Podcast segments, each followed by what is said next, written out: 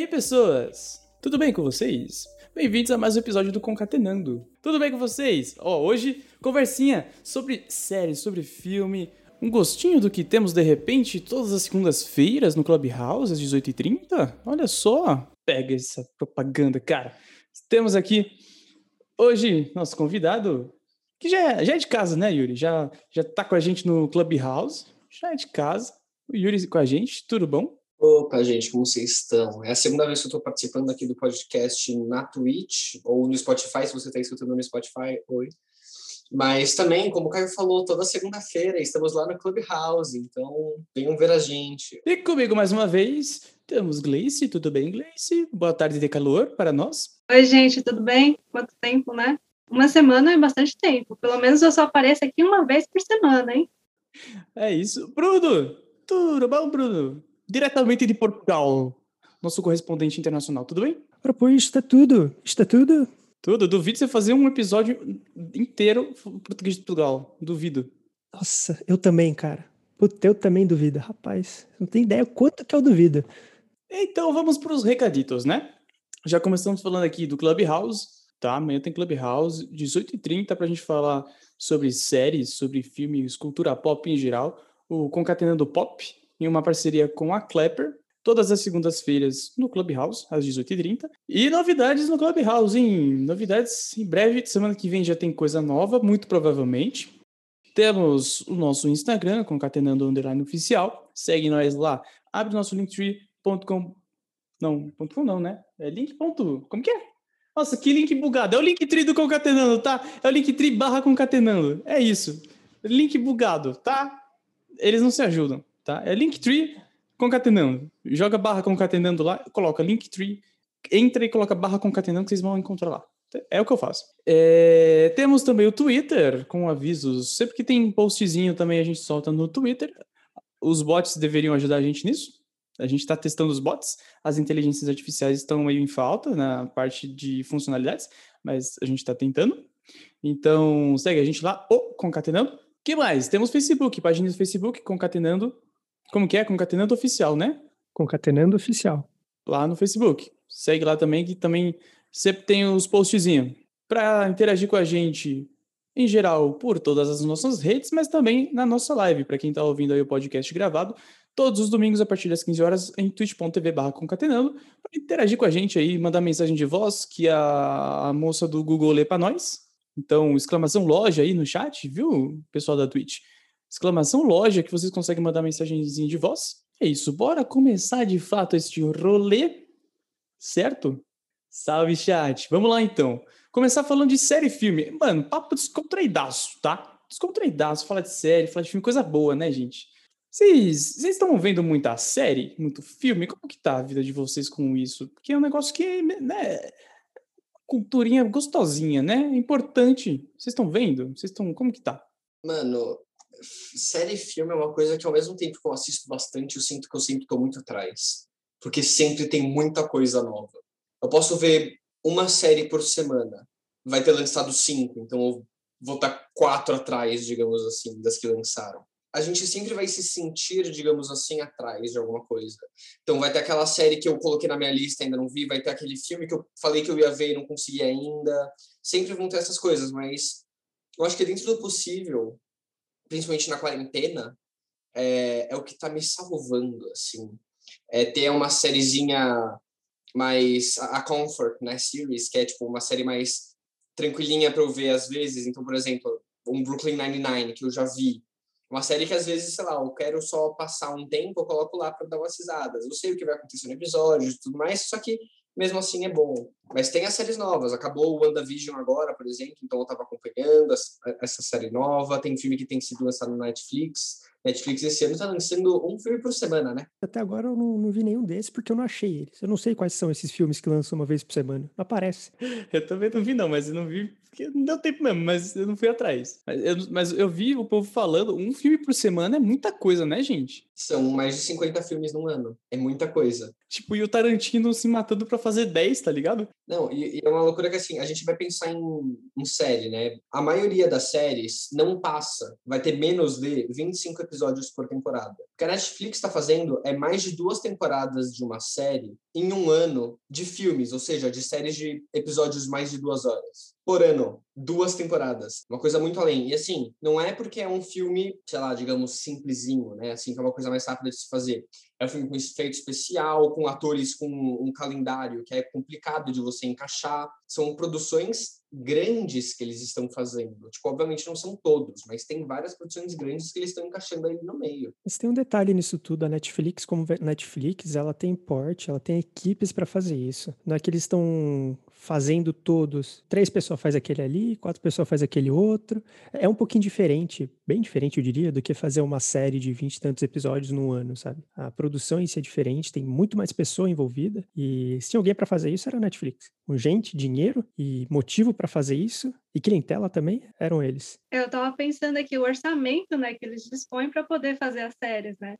Então, em outros períodos, eu imagino até antes da pandemia, eles tinham um orçamento menor do que agora, porque agora as pessoas estão em casa e a opção que elas têm de lazer é assistir série, assistir filme. E qual que é a plataforma mais conhecida? Mundialmente é a Netflix. Todas as outras plataformas que surgem são alguma variação da Netflix. Então a gente vai ter Animeflix, a gente vai ter sei lá o que Flix, tudo por conta da Netflix. Então eu imagino que eles têm um grande orçamento, tem uma demanda, mas ao mesmo tempo eu acho que essa taxa de produção é o tempo da internet agora. A gente sempre está produzindo mais coisas do que a gente vai conseguir consumir. Isso é ruim, isso é bom? Depende. Você sempre vai ter coisa para consumir, independente de ser do seu gosto ou não, mas você sempre vai ter alguma coisa à disposição ali. Para as pessoas que estão desocupadas agora, dentro de casa, isso é bom, porque elas sabem que vai ter alguma coisa à disposição delas. É, opção não falta, né? E quanto a essa, esse filme semanal, a esses filmes semanais que a Netflix propõe a fazer, ela vem justamente para manter os clientes em contrapartida a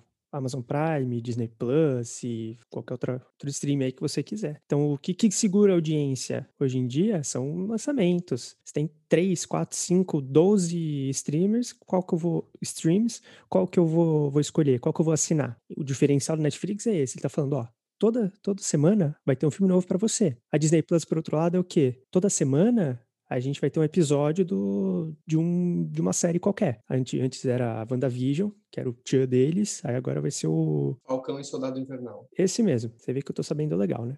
Então, cada um tem suas, suas táticas aí de como manter os assinantes, né? Que um tá perdendo pro outro agora, eles têm que mostrar serviço. Não, é, o que a Grace falou sobre começar a produzir e agora aumentar o orçamento, coisa assim, vem muito exatamente disso que você falou agora da disputa, porque antes a Netflix, o que que era? Ela tinha as próprias produções, mas o foco dela é que ela tinha muitos filmes de diferentes locais, um único serviço, né? A Netflix tinha filmes da Warner, tinha filmes da Disney, tinham vários filmes, que com os novos streamings foi perdendo. Então, assim, agora não tem mais nenhum filme da Disney, porque tem o Disney Plus. É, a Amazon agora tem posse de vários filmes, então a Netflix também perdeu. E aí, todos esses serviços começaram a ser muito mais do que só compartilhar filmes que já existiam e começaram a se tornar produtoras desses filmes. Então, assim, é o que a gente falou, a Netflix está produzindo muito filme, a Amazon Prime está produzindo vários filmes, é, o Disney está produzindo série, está produzindo filme também. Clouds, por exemplo, é um filme que lançou na Disney, no, diretamente no Disney Plus. O Raya, que é o filme de animação da Disney, foi direto para o Disney Plus, está no cinema também, mas se você quiser tá lá. Esses serviços, elas, eles estão mais do que simplesmente compartilhar filmes e se tornando produtores é, e isso é muito interessante para a gente, porque a produção aumenta. Porque, assim, a Warner não parou de produzir filme. Só que agora a gente tem mais uma no mercado. A gente tem a Netflix a mais. A gente vai ter a Amazon Prime a mais. Antes a gente tinha algumas específicas e esses compartilhavam. Agora todos estão criando. Então, assim, a, a criação geral também está aumentando muito. E quanto mais o tempo passa, mais aumenta. Uma tendência, a gente chegou até a conversar sobre isso no Clubhouse, né? Essa tendência das plataformas, de surgir plataforma é, dia sim, dia não, né? Todo mundo que eu quero a minha Netflix exclusivita, né? Dá dinheiro, né? Então, cada uma que é a sua. E as produções estarem focadas em cada uma dessas plataformas é complicado, né, pra gente. Enquanto, enquanto consumidor, que é muita plataforma, é legal, porque reforça isso, né? De tem muita coisa chegando, muita coisa em produção, mas né? Já tem o Paramount Plus chegando aí. Inclusive, o Paramount Plus, ele se instalou assim na minha, no meu Prime Video, eu não sei como, tá? Vou fazer um desabafo aqui. Ô, Amazon, porra foi essa, velho? Do nada, eu recebi e-mail, ah, bom teste do seu Paramount Plus. Ah, eu nem quis testar. Eu não quis. Não, ah, daqui a uma semana a gente vai cobrar 20 contos de você. Falei, oi, calma, eh, juro, eu não sei como isso aconteceu, tá? Não sei se foi só comigo. Eu tomei um susto. Eu falei, gente, que que é isso? Estão me empurrando as coisas, sai. Eu, hein? Já tenho muita plataforma, não dou nem conta de assistir as coisas, velho. O que que tem na Paramount de legal? Tem iCarly. Não, de legal, assim. Porra, iCarly é mó legal, cara. Nossa. que absurdo. Ah, tem aquelas, aquele... É é uma série ou um filme?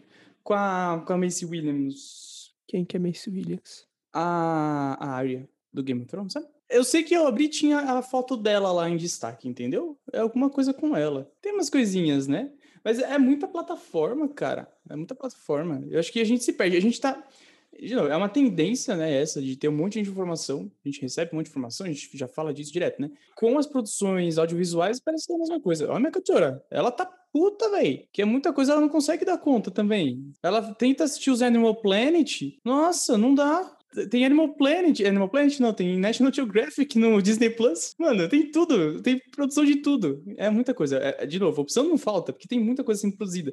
Tem muita coisa pra gente assistir, a gente fica perdido e vocês não sentem um negócio tipo, mano, que- eu não consigo ver tudo que eu quero. Não tem, mano, não dá tempo. Como que faz? Eu acho que o problema de ter vários streamings é mais profundo que isso. É o consumidor, porque assim, antes a pessoa tinha Netflix, ela pagava 30 reais e tinha vários filmes. Agora, se ela for querer ter os filmes que ela teria, então ela vai ter que pagar, por exemplo, Netflix, Disney Plus, Amazon Prime e a Paramount, por exemplo. O Disney é 30, Netflix é 30, a Amazon é 10, só que já dá 70. O Paramount acho que é 20, então já são 90, para você ter quatro. Para você ter quatro, você já gastou 90 reais. É, é, começa a ficar pesado também pro bolso. Porque assim, tinha gente que ia no cinema e pagava 20 reais, por exemplo, o ingresso. Alguns, normalmente é um pouco mais caro, mas né, vamos, vamos simplificar para 20. A pessoa poderia ver três filmes, produções completamente diferentes, por 60 reais. Agora ela vai poder ver quantos filmes ela quiser. Ela vai ter filme quase que infinito.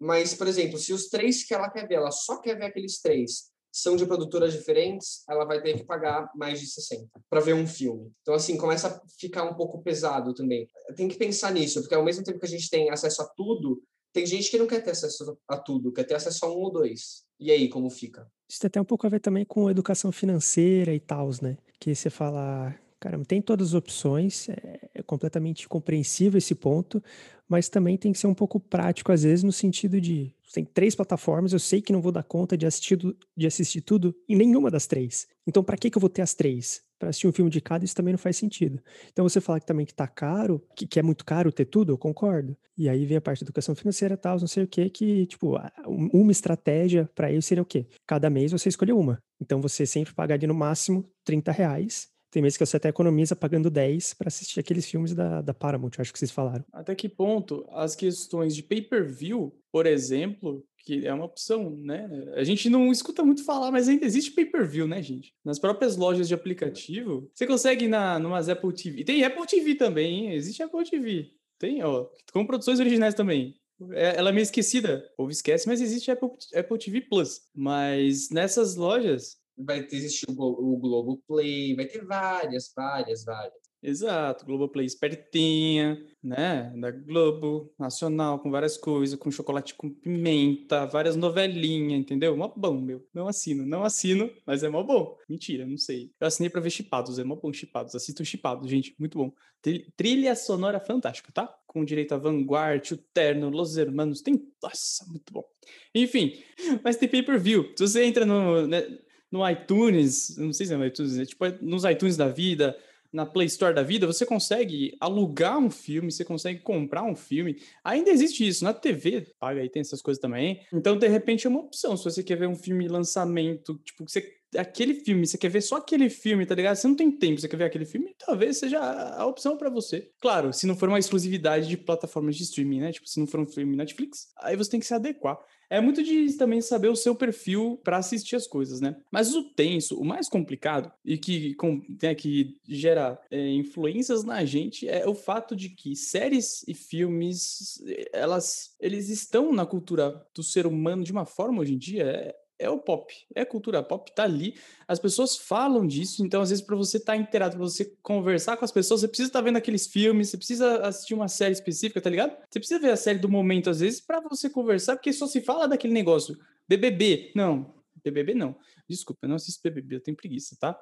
Mas, é, mas é um, um ponto, entendeu? As pessoas só falam daquelas coisas, às vezes, para você se integrar, dependendo do contexto social que você vive, você precisa assistir, sabe? Você precisa estar inserido. É muito louco isso, né? Esse efeito que essas as séries vêm causando. A gente pode pensar de onde surgiu essa força, esse impacto tão grande nas séries, né? E nos filmes também. O que, que vocês acham? Essa, esses dois pontos. Esse efeito e de onde vocês acham que vem? Eu acho que essa, essa força que a série ganhou nos últimos tempos foi por conta do streaming. Porque assim, a gente já tinha série antes, claro que a gente tinha. Mas as séries que contavam uma história que você tinha que ver todos os capítulos, por exemplo, então um Game of Thrones, um The Walking Dead, coisa assim, eram as séries do momento. Então, é, é que nem eu falei, Game of Thrones e The Walking Dead são séries que assim, é, era aquela explosão de domingo à noite ir na casa do seu amigo para assistir com pipoca e coisa assim. Era o momento da semana para você ver aquela série. Agora, antes já existiam várias séries. Existia How I Your Mother, existia, sei lá, Friends, que são séries que eu amo, mas que, por exemplo, você não precisa ver todos os episódios para entender a série. É uma coisa mais sucinta, digamos assim. E mesmo sendo uma série de drama, muitas vezes, é, é porque as duas que eu falei no caso são comédia, mas muitas vezes você não precisa ver todos os episódios para entender o que está acontecendo. Essa coisa da gente acompanhar uma série cronologicamente, então, o que você falou do iCarly, por exemplo, também de comédia, mas só para pegar o um exemplo. Acho que a primeira vez que eu vi iCarly na ordem foi quando foi para Netflix, porque antes eu via episódios aleatórios na Nickelodeon. O que estava passando eu assistia. Podia ser da primeira temporada, podia ser o último episódio da série. Eu não sabia, eu estava assistindo e rindo. Aí, em um episódio, um personagem estava namorando com uma pessoa, no outro ele estava triste porque ele nunca beijou na boca. É o que temos para hoje. Só que com o streaming isso mudou, porque a gente podia escolher exatamente qual episódio a gente ia ver. Então parou de ter aquele momento. É, tanto que a gente fala que Game of Thrones era a série que, mesmo há dois anos, três, não lembro quando acabou, foi a série em que a gente ia lá e a gente se reunia. Era aquele momento da semana. E que é uma coisa que raramente acontece. A gente vai ver as séries de hoje, até vai. O Gambito da Rainha, por exemplo, foi uma minissérie, mas que explodiu. A, a minissérie mais assistida da Netflix. É lançado tudo em um dia. Então nem tem esse momento de ver e assim vai. As grandes séries da Netflix. A gente vai pensar Stranger Things, tudo em um dia, Sex Education, tudo em um dia. A Disney Plus tá fazendo um episódio por semana, que é uma coisa que eu particularmente gosto, mas também não é aquela coisa de sete e meia da noite do domingo vai lançar. É tipo, ah, esse dia lança e tá aí para sempre. Game of Thrones, na última temporada, por exemplo, é, a gente ainda estava antes da pandemia, inclusive saudades, uma aglomeração. Tipo, a minha madrasta vinha para a casa do meu pai, as filhas dela vinham, meu irmão vinha, que ele, ele morava em Santos, ele vinha também, ficava todo mundo aqui para ver Game of Thrones domingo à noite. Acabava 11 horas da noite, meu irmão dormia aqui e 5 horas da manhã ele estava no ônibus, porque ele tinha que voltar para Santos. Mas ele estava aqui, porque era esse o momento em que ia passar. Era esse o momento em que a gente ia conseguir ver a série, e via todo mundo junto. Não tem mais isso no streaming. Hoje eu vou ver uma série com meu pai na Netflix, se eu for ver com ele, vai ser uma coisa de, ah, a gente vê os dois primeiros juntos, aí eu vejo o terceiro, você vê o terceiro, eu vejo o quarto, você vê o quarto, a gente junta de novo no quinto. Porque é difícil hoje a gente ter esse momento de sentar num, num horário específico, num dia específico, toda semana, com as pessoas específicas para assistir. É, é, uma coisa que se tornou muito mais difícil. Total. É, é, assim, eu tô tentando assistir algumas coisas com meu irmão. E a gente mora na mesma casa, a gente tá todo dia junto. E é difícil conseguir um dia em que os dois, em que batam os horários. Isso é muito louco. A gente tá tentando assistir um, um anime de 20 20 minutos. E às vezes, tipo, a gente combina, ah, vamos tal dia, tal horário. E não dá. A gente tem que passar pro outro. Aí não dá, entendeu? A gente estabelece, ó, lança na segunda, algum dia, ou segunda, terça, quarta, quinta, ou sexta, a gente assiste. E os streamings, isso que você falou é, é bizarro, né? A gente tentava juntar todo mundo, agora fica difícil, porque cada um tem seu ritmo, né? Como lança todo dia, às vezes, né, uma série que lança tudo num dia, nossa, vocês já maratonaram? Nossa, quanto que eu fiz já de maratona de. Lançou? O Demolidor, quando lançou, assisti tudo em um dia. Nossa, fiquei desnorteado depois, mas gostei. É, é muito louco isso, né? Como as, as formas de assistir vão se adaptando com o contexto, né? Não só isso também, que ajudou a essa explosão dos, das séries e filmes, mesmo antes dos streamings, acho que veio junto, né? Foram as convenções, a Comic Con, todos esses grandes eventos, né? Que no final das contas, você antes disso, você assistia lá com a sua família, reunia a família e acabou. Depois, quando você teve essa, das várias convenções de várias coisas, você viu que você, você não estava sozinho, sabe? Tinha gente que também gostava de coisas que você gostava que você assistia sozinho. Então isso também ajudou bastante a, a toda essa explosão e depois veio o stream com isso só, com a pandemia, então eu acho que na raiz dessa ideia, né, de acompanhar séries e compartilhar com os outros, essa ideia de ter uma identificação, né? Então, eu tenho uma identificação com aquele conteúdo eu gosto, eu encontro com outra pessoa que gosta também, e a gente tem alguma coisa para trocar e isso vira uma amizade. Tem essa questão, né, de ter algo para falar com o outro também. A gente precisa de assuntos, além de assuntos cotidianos mesmo. Também tem a questão da disponibilidade, né? Então, as plataformas de streaming, elas não estão só disponíveis, tipo, na TV da minha sala. Está disponível no meu celular. Parte do motivo pelo qual assiste alguma série sozinha é porque está no meu celular, cabe na minha mão aqui. Então eu posso assistir em qualquer lugar, eu posso assistir no ônibus, eu posso assistir deitada, eu posso assistir lavando a louça. A questão dela estar disponível em outros lugares, outros dispositivos, que eu posso carregar na palma da minha mão, acho que também contribui para essa questão da individualização que o Yuri estava falando. Você, ou você, Bruno, no caso, quando você falou da Comic Con, é, e você falou que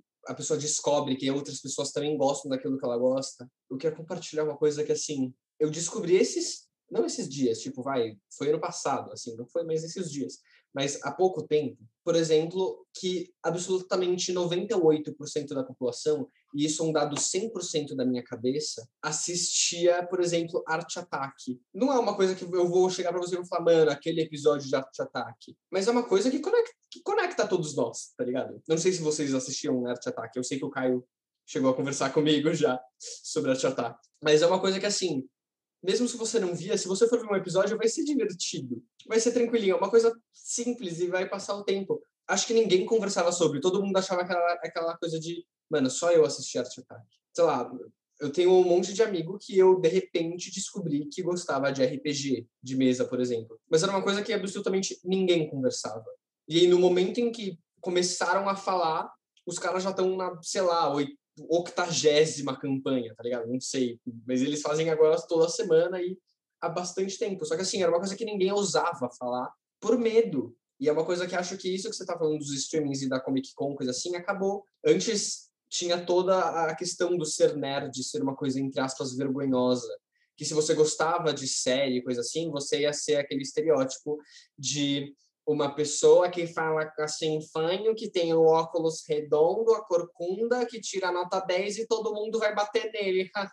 a gente tinha esse estereótipo. E com o tempo ele foi se perdendo. Hoje, gostar de filmes da Marvel e não gostar, eu tô falando, tipo, acompanhar, acompanhar, é uma coisa não necessariamente normal, mas é uma coisa mais comum. Não, obviamente não vai ser todo mundo, mas a maioria das pessoas conhece pelo menos uma pessoa que acompanha, assim, que gosta bastante. E, ok, não é, não é mais uma coisa de, oh meu Deus, aquela pessoa faz isso. É uma coisa que foi se normalizando.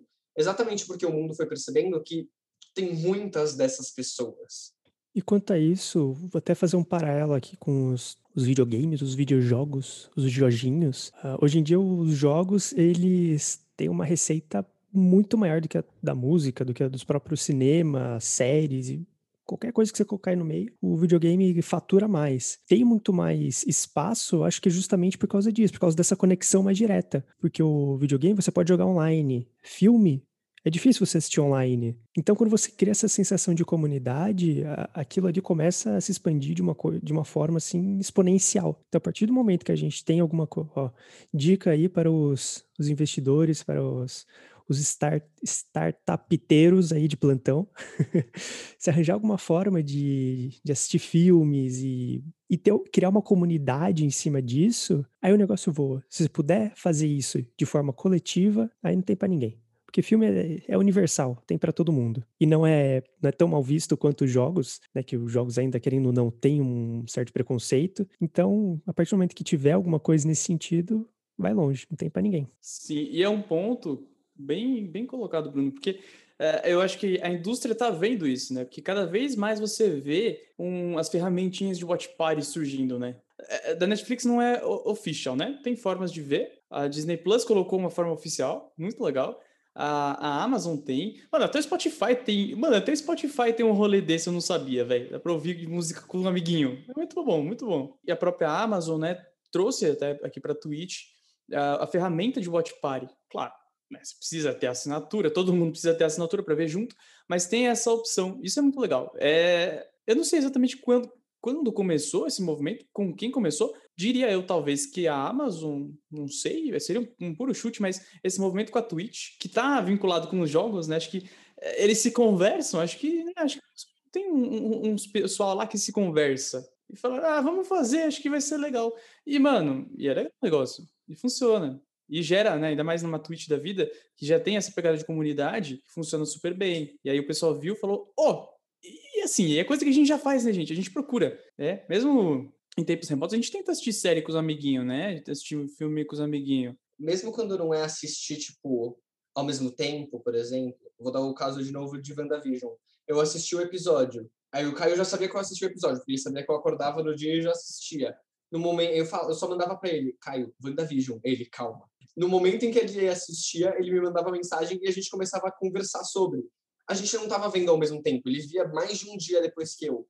Mas a gente estava vendo junto. A gente estava criando aquele laço de conversar junto e conversar sobre, criar teorias, ou então de falar sobre o episódio, as sensações que teve, se gostou, se não gostou e como vai. A gente não estava vendo junto, eu do lado dele, ele do meu lado, ou mesmo, sei lá, digamos, em ligação, fazendo, é, enquanto a gente via mas a gente estava trocando, a gente estava tendo essa noção, entre aspas, de comunidade, de parceria, enquanto a gente via aquilo, e era uma coisa que estava unindo a gente. Enquanto a gente fazia aquilo, aquilo estava dentro de nós, digamos assim, né? aquela conversa, toda aquela discussão, a gente queria aquilo. Uma das partes mais legais de WandaVision que eu falei, por exemplo, de ser um episódio por semana, assim, vai, era exatamente isso. Eu teria maratonado a série toda, teria acabado, chegaria e falaria, gostei da série.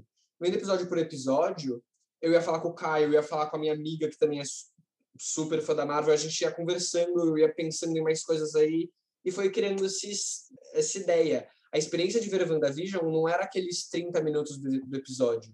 Era os 30 minutos do episódio, mas a semana inteira falando com todo mundo e vendo teoria na internet e refletindo sobre o episódio e falando o que achou e não sei o que, não sei o que lá. Era tudo isso. É o pacote, né? É a experiência. Isso que é muito legal. Uma coisa que eu não sei o quanto que isso acontecia, né? Antigamente. A gente tem séries, referência. Hoje em dia a gente tem muita série referência. Mas antigamente nem tanto. A gente pode trazer. Eu acho que é bem achômetro mesmo, mas vamos, vamos pensar junto aqui. Que em um determinado momento. Acho que a gente chegou a falar um pouquinho sobre uma, um movimento cíclico na indústria né, audiovisual no Clubhouse. Teve um momento das sitcoms, né? Teve um momento das sitcoms em que acontecia esse movimento. Acho que começou, talvez, uma coisa tipo que a gente fez, né, Yuri? Tipo, das pessoas assistirem e irem trocando ideia até é, com Seinfeld, talvez, mas Friends com certeza, uma coisa, um fenômeno muito forte. Uma referência para os anos 90 é Friends. Você quer saber mais ou menos como funcionou os anos 90, quem não era nascido, mano, assiste Friends que você vai ter uma noção, velho. Isso é bizarro. Né? A força que essa série tem é muito incrível talvez tenha começado nessas sitcoms esse movimento das pessoas né, batendo recorde de audiência e tal, as pessoas conversarem nessa pegada, porque não tinha forma de ver junto no sentido de ligação, tipo, tão facilmente como a gente, em teoria, consegue hoje. E como que vocês acham que teve esse movimento das pessoas uh, trocarem ideia e, e séries modelo no sentido de servir de inspiração para as outras, assim? Que séries vocês acham que, que, te, que tiveram ou têm essa força, esse peso? Acho que a mais recente hoje em dia que a gente teve foi o Game of Thrones. Antes da Wanda, eu digo, né? que a, a WandaVision foi o, foi o ápice agora. Mas antes disso, o, a WandaVision está na primeira temporada. Mas a partir das três últimas temporadas, eu diria, mas eu diria que as três ou quatro últimas temporadas de Game of Thrones foi um marco nisso. Acho que foi realmente a, a grande série, assim, que todo mundo acompanhava, esperava para a próxima temporada todos os anos, sempre, sabe? Então esse eu acho que foi o, o último grande marco que a gente teve. Antes disso, eu consigo pensar o começo, pelo menos na, no Brasil, acho, no começo do, do The Walking Dead. Depois, mais pro final, eu acho que se arrastou demais e a galera meio que foi deixando de lado. E que foi o movimento contrário do Game of Thrones, né? Curioso. o Game of Thrones pegou embalo no, no final. E o outro caso que eu consigo pensar que também só aconteceu no, no final, que nem o Game of Thrones, foi o Breaking Bad. Acho que são esses três casos, da, os três últimos casos que a gente teve. E é curioso, né? Porque são recentes, né? É, o que eu ia falar é que eu acho que é uma loucura a gente perceber assim, por exemplo, tem a série do Breaking Bad, vai ter uma nova série daquele produtor, por exemplo, a gente já vai esperar algo grandioso. E, e isso eu acho que movimenta bastante a indústria no sentido do público e coisa assim. É, a gente vê uma série que a gente achou sensacional, a gente já vai com uma expectativa assim. Então, por exemplo, a gente viu os, os efeitos especiais em Game of Thrones. Vamos deixar a história de lado, porque a história da última temporada é um tanto quanto controversa, mas os efeitos especiais da última temporada tão absurdos. E aí a gente vai ver uma série que a gente acha que pode ter essa grandiosidade, a gente vai esperar coisas parecidas. Então, por exemplo, WandaVision, os efeitos estão absurdos. Agora, todas as séries da Marvel, a gente vai estar com uma expectativa dos efeitos assim. A gente vai estar com as expectativas dos efeitos quase como os dos filmes. Espero que a DC aprenda com isso, pelo amor de Deus. Por favor. A DC tá sumida, inclusive, né? E continue. Não, calma. O último filme dela foi muito bom, que foi o Aves de Rapina. Foi muito bom. Nossa, eu não vi isso aí, não. É, esse também não assisti. Tá na lista. Esse é mais um, né? Tá na lista e ainda não vi, olha só. Não tá nem na lista, não. Não, não, mas eu gostei bastante. E o próximo é o Esquadrão Suicida, o reboot com o James Gunn, que pode ser muito bom, porque ele fez Guardiões da Galáxia. Ele acertou muito no Guardiões da Galáxia. Antes disso, tem o Snyder Cut, hein? Ah, sim, é que eu não tô contando como oficial, eu tô contando como um extra, o Snyder Cut. Justo, justo. Porque não, eu não sei como vai ficar essa relação dele no universo, não do Snyder em si, mas do Snyder Cut no universo. Eu acho que vai ser só um tipo, ah, como poderia ter sido.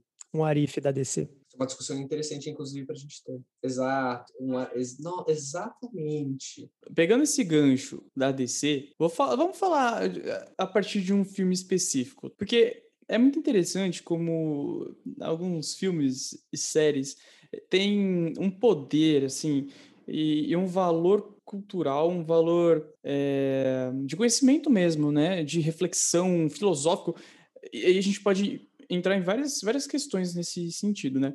Mas um que eu queria pegar de exemplo é o, o Joker, o último filme. Vocês assistiram? Aquele filme é, é, muito bom, em todos os sentidos. O Yuri pode falar sobre a questão de. É, em questões técnicas, mas assim, a sensibilidade da direção da produção do filme como um todo para mostrar a realidade daquele personagem e o desenvolvimento psicológico, humano, é muito louco. A gente consegue, meu, pegar aquilo de, de exemplo, estudar muita coisa, perceber muita coisa com relação ao ser humano e as construções sociais e, sabe? Cara, isso tem um valor muito foda. E tem vários filmes assim, né? Eu tenho duas coisas para falar do Joker. Primeiro, é muito bom.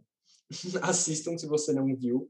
E uma parte para mim que torna ele muito boa é que ele é um filme entre aspas real, de tipo, obviamente a gente não tem um Joker na vida, mas dá para ter. É possível, entre aspas, aquilo aconteça. Tipo, obviamente é uma coisa, não sei como explicar, é uma coisa hiperbolizada, digamos assim, mas é possível acontecer. É, é uma pessoa comum, não é que ela tem superpoderes, não é que ela ficou treinando durante 89 anos para conseguir matar o presidente, não. É uma pessoa normal, que teve acesso a uma arma, que tem um, um transtorno mental, um transtorno psicológico, pode acontecer. Isso que é uma das coisas que meio que, tem aspas, dá medo no Coringa. E a outra coisa que eu ia falar é que eu acho muito curioso como a mesma coisa pode ser tratada diferente em filmes e em séries. Então, por exemplo, quando a gente fala de psicologia, eu acho o, o filme do Coringa muito bom pra gente ver isso. É como quase um estudo do ser humano. E é um filme super tenso e não sei o que, não sei o que lá. Agora a gente vai ver divertidamente. Para mim também é uma aula de psicologia aquilo, é um, é um, estudo do ser humano bizarro. É um filme perfeito, só que é não que é um filme simples, porque eu choro no filme que nenhuma criancinha, mas é uma animação, é para é, é um filme livre de idade, né? O Coringa é para maiores de 18, só que tem a mesma sensibilidade, digamos assim. Trata do não é, não é exatamente do mesmo assunto, mas eu digo tipo dessa parte mais psicológica do ser humano, não sei o que, não sei o que lá, de uma maneira completamente diferente. Eu acho que essa é a grande parte, voltando para o tópico geral, que é séries e filmes, assim, né? Eu acho que essa é a parte mais foda de séries e filmes. É que você pode falar sobre qualquer coisa de qualquer maneira. Qualquer assunto, você pode colocar de qualquer maneira na tela. Você pode, sei lá, eu tô precisando de uma coisa louca, você pode tentar falar sobre luto. E aí você vai ter um filme que é um cara, sei lá, revivendo as memórias do pai no diário e assim vai. Ou você pode ter uma super-heroína que perdeu um robô, ficou triste e criou um mundo próprio.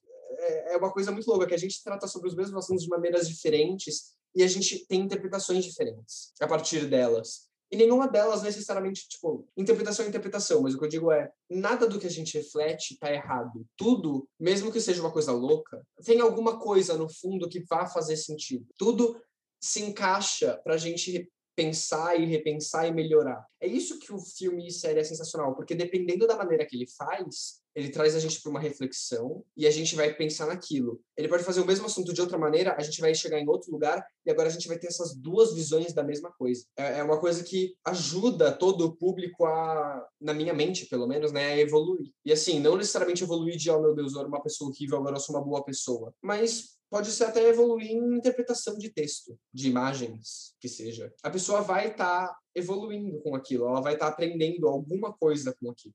Vou fazer uma pergunta aqui para geral, então. Qual foi o filme ou série mais, não diria mais cabeça, mas que fez você pensar mais? Um filme que eu sei que não foi o que mais me fez pensar, mas eu acho que é interessante a gente colocar aqui, que me fez pensar muito, e assim, muito mesmo. Normalmente eu leio críticas e coisas assim, análises de filmes, esse eu não fui nem um pouco atrás porque eu queria manter a minha interpretação minha, ela ser uma coisa intacta, porque o filme fala sobre, fala pelo menos da minha mente, né, na minha análise, fala muito sobre isso, sobre a individualidade, coisa assim, que é Soul. Soul é um filme que me fez pensar muito. Não as coisas que eu acho que a maioria das pessoas estavam falando assim, vai, em coisas pequenas, em pequenas ações, em ele entrar num gato e não no corpo dele. Por quê? Tudo isso me fez pensar nos pequenos recursos de roteiro, que podem simplesmente ter sido para o entretenimento ou para o filme durar mais, mas que me fizeram refletir bastante. Acho que esse é um filme que vale a pena assistir, fica aí a recomendação. Trilha sonora fantástica,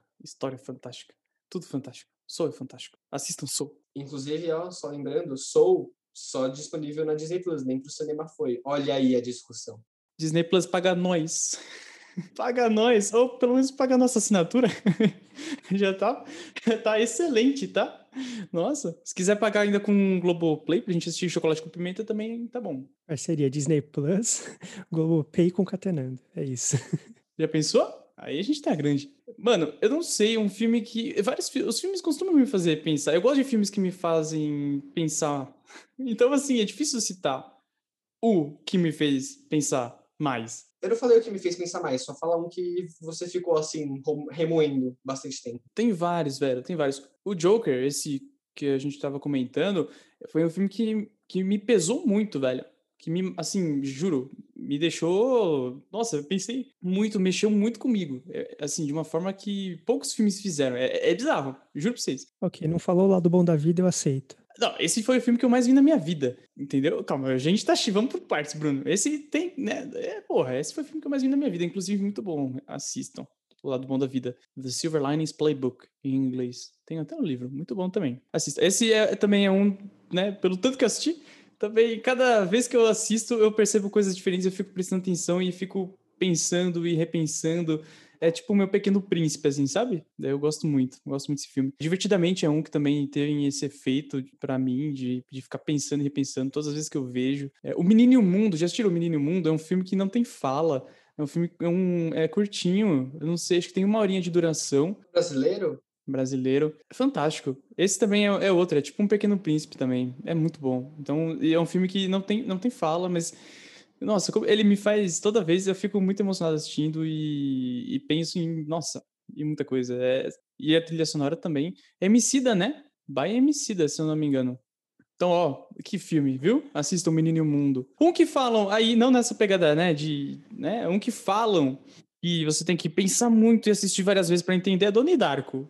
Só joguei aí, tá? Vamos falar de cult daqui a pouco, mas só joguei o Doni Darko, eu sei que o Bruno vai comentar em algum momento, tá? Então eu já joguei aí. Ó, vou falar aqui uma coisa. Eu sou a Glória Pires do rolê, porque, assim, eu não tenho condições de opinar. Porque, em termos de série, para mim é muito difícil acompanhar uma série. Eu não sei. Quanto mais vai chegando próximo do final, eu vou adiando o final. Eu não sei. Se ela, se ela é muito boa, eu vou adiando, porque eu não quero que acabe. Porque depois que acabar, eu vou ter que procurar outra e eu vou ter esse sentimento de novo. Então, eu não tenho essa relação. Tem várias séries inacabadas. Eu não, não, não sei dizer qual seria. E essas séries que vocês comentaram, que foram as mais populares, eu realmente não acompanhei. Tanto por questões materiais, eu não tinha acesso, tanto porque quando uma coisa está sendo muito comentada, eu tenho a tendência a fugir. Porque parece que está todo mundo falando disso e eu me sinto obrigada a ver aquilo. E eu não gosto dessa sensação. Quero ver porque, sei lá, eu achei interessante e tudo mais. Não porque a pessoa está me obrigando, está todo dia mandando mensagem para assistir um negócio. Eu acho que perde a graça. Então, mas dos filmes que mais me fizeram pensar, que eu lembrei agora, teve A Origem. Quando tem viagem temporal, tem essa mudança de, de mundos dentro do, do universo do filme, eu fico bastante perdida. Mas é um perdida que eu gosto, porque eu fico tentando colocar um sentido naquilo, e aquilo me faz pensar. Não é o filme mais recente, mas é o filme que eu consigo lembrar agora, que me fez pensar, que eu acabei e eu fiquei assim, tá, eu não entendi. Aí você começa a pensar. Por exemplo, uma série que eu tenho, que eu acho que esse não era o principal objetivo, mas que me fez pensar bastante, foi Euphoria, ou Euforia, como vocês preferirem. Mas que é uma série que é sobre tipo adolescentes e coisa assim, e aí vai falar sobre drogas e é uma série pesada, mas que me fez pensar bastante no final, em algumas cenas específicas, eu fiquei muito reflexivo. Inclusive, Zendaya Perfeita ganhou o Emmy por esse papel, só soltando assim no ar. E uma coisa que eu era para provocar uma reflexão, mas eu acabei indo muito longe nessa reflexão, que foi guerra civil. Capitão América Guerra Civil. Era uma coisa, tipo, é um, é um filme de super-herói, mas tem uma cena, por exemplo, que é quando Tony Stark tá com uma mulher, ela dá uma foto do filho dela e fala: ele tava lá em Sokovia e ele morreu nos destroços que vocês causaram. Essa cena, eu, eu tava revendo esse filme há um tempo, Acabou essa cena, eu dei um pause. Eu devo ter ficado uma hora, assim, sozinho no meu sofá, olhando para cima, pensando na vida, até o dar play de novo. Não pelo fato que estava ali, né? Não, não pela frase exata que ela disse, mas por tanta coisa que a gente consegue puxar isso para nossa realidade e ver como isso funciona na nossa realidade. Quantas pessoas muitas vezes são taxadas de heróis e coisas assim, mas heróis para quem? Ela pode ter salvado mil e uma pessoas. Se ela matou quatro mil, ela não é uma heroína. tem um curta muito bom, que inclusive Bolsonaro uma vez postou um print desse curta no seu Twitter, mas de qualquer jeito. Só para deixar claro, não é uma opinião, tá? Eu só estou falando do curta em si. O Bolsonaro, o que, que ele postou? Ele postou uma foto de um, um, um videozinho, que é um gigante de pedra descendo uma montanha em que uma pedra tá descendo. Ele pega a pedra e fica segurando a pedra, porque lá embaixo tem tipo uma vila. E ele vai e consegue segurar a pedra. Mas aí ele tipo encosta na vila quebra tipo um pedacinho do telhado e aí toda a vila fica revoltada com o gigante. E aí ele vai lá e tipo solta a pedra. A parte que ele não colocou do, vi do vídeo é que quem derrubou a pedra foi o gigante. Tipo, mesmo se ele salvasse, ele destruísse só uma casa em vez de destruir toda a vila, tudo aquilo foi uma coisa que o gigante causou, foi uma situação que ele causou. Ele derrubou a pedra a princípio. Obviamente, ele salvou a vila depois. Não estou falando que ele não deve ser um herói. Não estou falando que, por exemplo, o Tony Stark no filme é um ser horrível, deve ser preso a todo custo. Não é isso que eu estou falando. Mas que a gente tem que pensar em tudo. Tipo, ah, beleza, ele salvou a vila, mas ele matou cinco pessoas. O Tony Stark salvou o mundo, mas ele matou várias pessoas. Seja querendo ou não querendo, seja um acidente. Tipo, ele ainda é um herói, mas ele não é perfeito. Ele não deve ser ovacionado, digamos assim. Ele não, ele não é Deus. Ele erra e os erros dele custam vidas. Ele ainda salvou todo mundo, mas não é perfeito. E aí, bom, tá, reflexões, fiquei muito tempo nessa reflexão, muito tempo mesmo. Só isso mesmo, só queria citar isso e acabei ficando muito, acabei dissertando aqui. Ah, mas é, e é interessante, dá pra gente pensar, falando de Marvel como um todo, esse movimento, né, dos universos, toda a construção que eles foram fazendo, e do impacto que eles têm, é inegável, o impacto que a Marvel tem na cultura pop, hoje, alguém consegue influenciar mais do que, a, do que os filmes e séries da Marvel? Tem alguma produtora? Cara, a Marvel tem, um, tem uma força, um impacto muito forte. E, e é interessante pensar como eles usam esse, esse, impacto, né? E a gente pode pensar é, nessas questões de como séries e filmes acabam. Um pouco do que a gente comentou, né? Elas têm essa, essa força, mas até que ponto, sabe, é, vocês veem essas grandes produtoras com essa necessidade de gerar reflexões, entende? Muitos desses filmes de herói, acho que até o, o início dessa geração Marvel aí vindo forte não, se, não tinham essa proposta, né? Ou tinha? De gerar, de ter uma, uma liçãozinha ali, de ter elementos, mesmo que de forma sutil. A Marvel trouxe uma força, né, com, é, com isso, uma, de uma forma muito diferente, eu acho, né? Eu acho que ela trouxe, na minha cabeça, mesmo que fosse de uma maneira muito menos explícita, essas reflexões sempre estiveram lá. No primeiro Homem de Ferro já estava lá sobre as guerras, sobre tudo isso, porque era isso, ele produzia para guerra, ele estava vendendo. Então já tinha, mesmo que fosse uma reflexão muito mais, não sei, é muito mais rasa, ainda porque assim, é tipo a reflexão é ah, a guerra não é legal, digamos assim é uma reflexão muito mais rasa, mas ainda assim é uma reflexão. Se for levar isso em consideração, eu considero que até Peppa Pig tem, tem reflexão, sabe? Não que falando mal de Peppa Pig eu nunca assisti, mas é um exemplo vocês entenderam. E também, se você colocar muita coisa, muita reflexão, muitos detalhes, ser um filme mais pesado, por assim dizer, o público é menor. Sendo o público menor, é, mesmo assim, o próprio concatenando, a gente sabe que não tem alcance para pegar todo mundo. Não é todo mundo que vai, vai, vai parar uma hora do, do dia aí para ouvir um pessoal falar sobre qualquer coisa, sabe? Refletir, discutir sobre qualquer coisa. Depende do público. E o público da Marvel ele é a grande massa. E a grande massa, via de regra, não é só isso, mas é a maioria, não, não se interessa por isso no seu dia a dia ou não se interessa sempre por isso, sabe? Então, quando a Marvel entrou nesse mercado, por ser um filme de super-herói ainda, ela precisou mudar os moldes dela, ok. Antes disso, a gente não tinha filmes de super-heróis bo bons, mas ainda assim tinha que, que atingir a grande massa. Homem-Aranha 2 Filmão. Salvo exceções. Mas é isso, pra Marvel conseguiu o que ela conseguiu, ela não podia ser densa, sabe? Não podia, não, não, não dava, não dava. Só queria colocar um outro ponto aqui, lembrar de outro filme que, que me fez pensar bastante, que eu ia falar só na verdade, mas você já me roubou essa ideia. O filme que me fez pensar bastante foi o Brilho Eterno de uma Mente Sem Memória.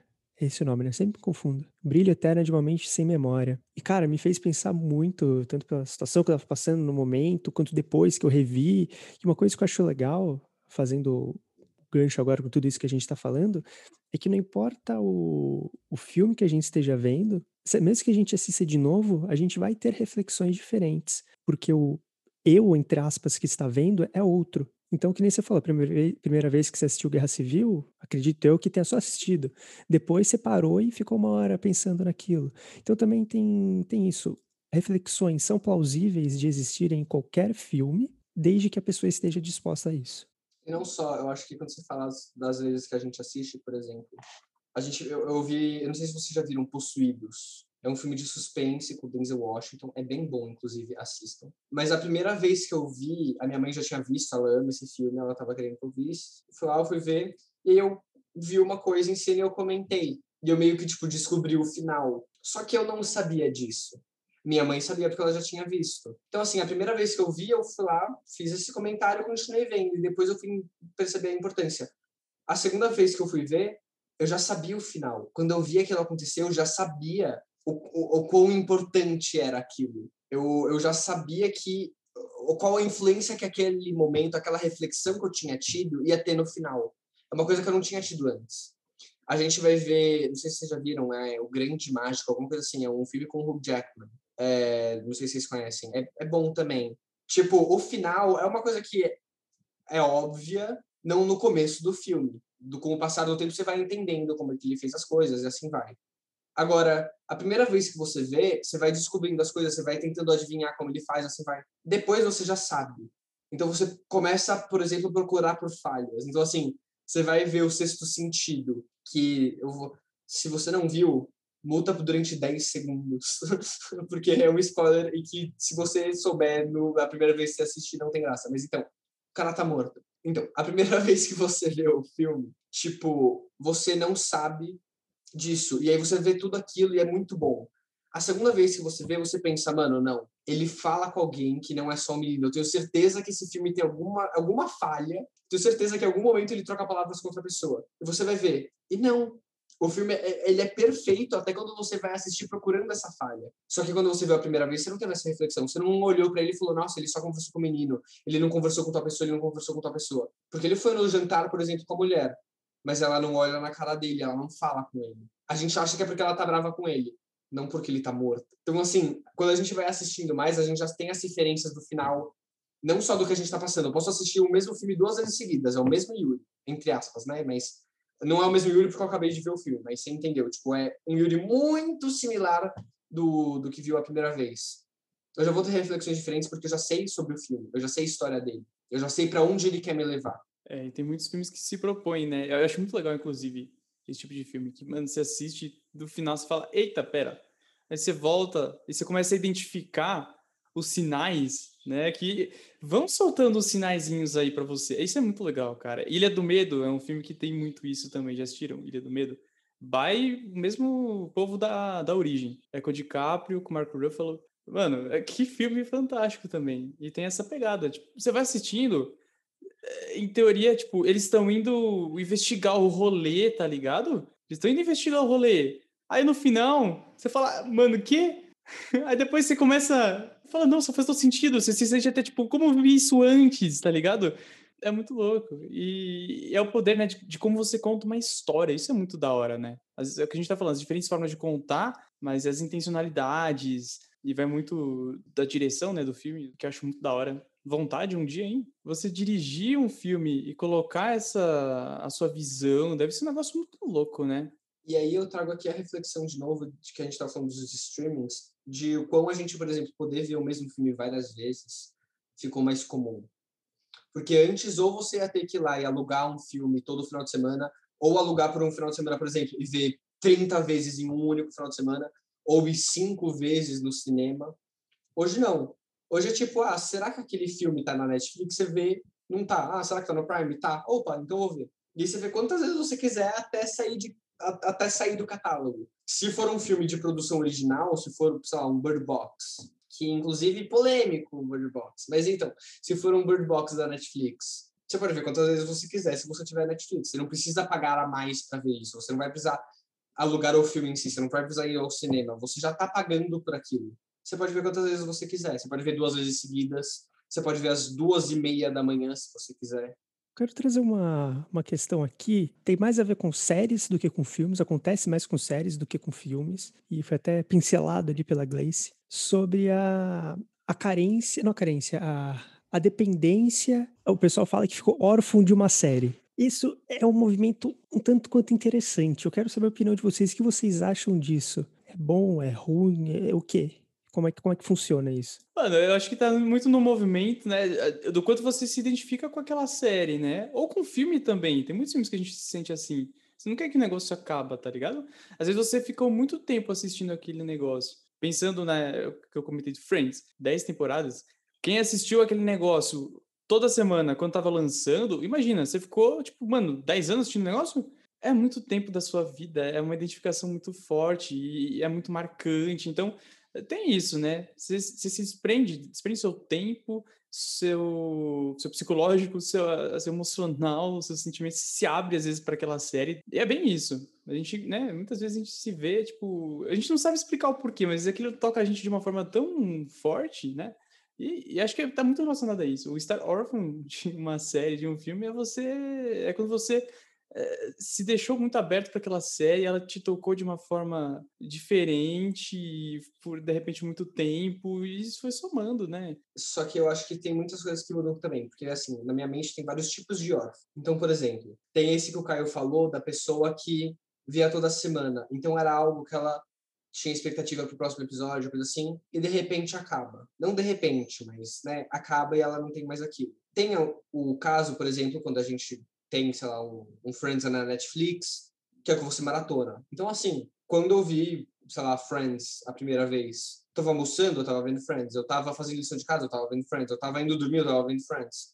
E acabou, eu não tinha mais o som, a voz dos personagens enquanto eu tava existindo. Porque era isso, eu tava existindo, eu tava vendo Friends. Eu tava fazendo qualquer coisa, vendo Friends. Quando acaba, dá esse baque de, eita, não, não vou continuar fazendo isso. Ou tenho que recomeçar a série e ver tudo que eu já vi, por exemplo. E eu tô nesse ponto da história. Eu vou ter que meio que apagar os últimos 10 anos da história daqueles personagens. É, é, eu acho que são tipos diferentes, porque assim, você pode ter a, a dependência de Friends, de você ter visto 10 anos e parar. Ou de você ter visto 10 anos em um mês e parar. Que é do nada.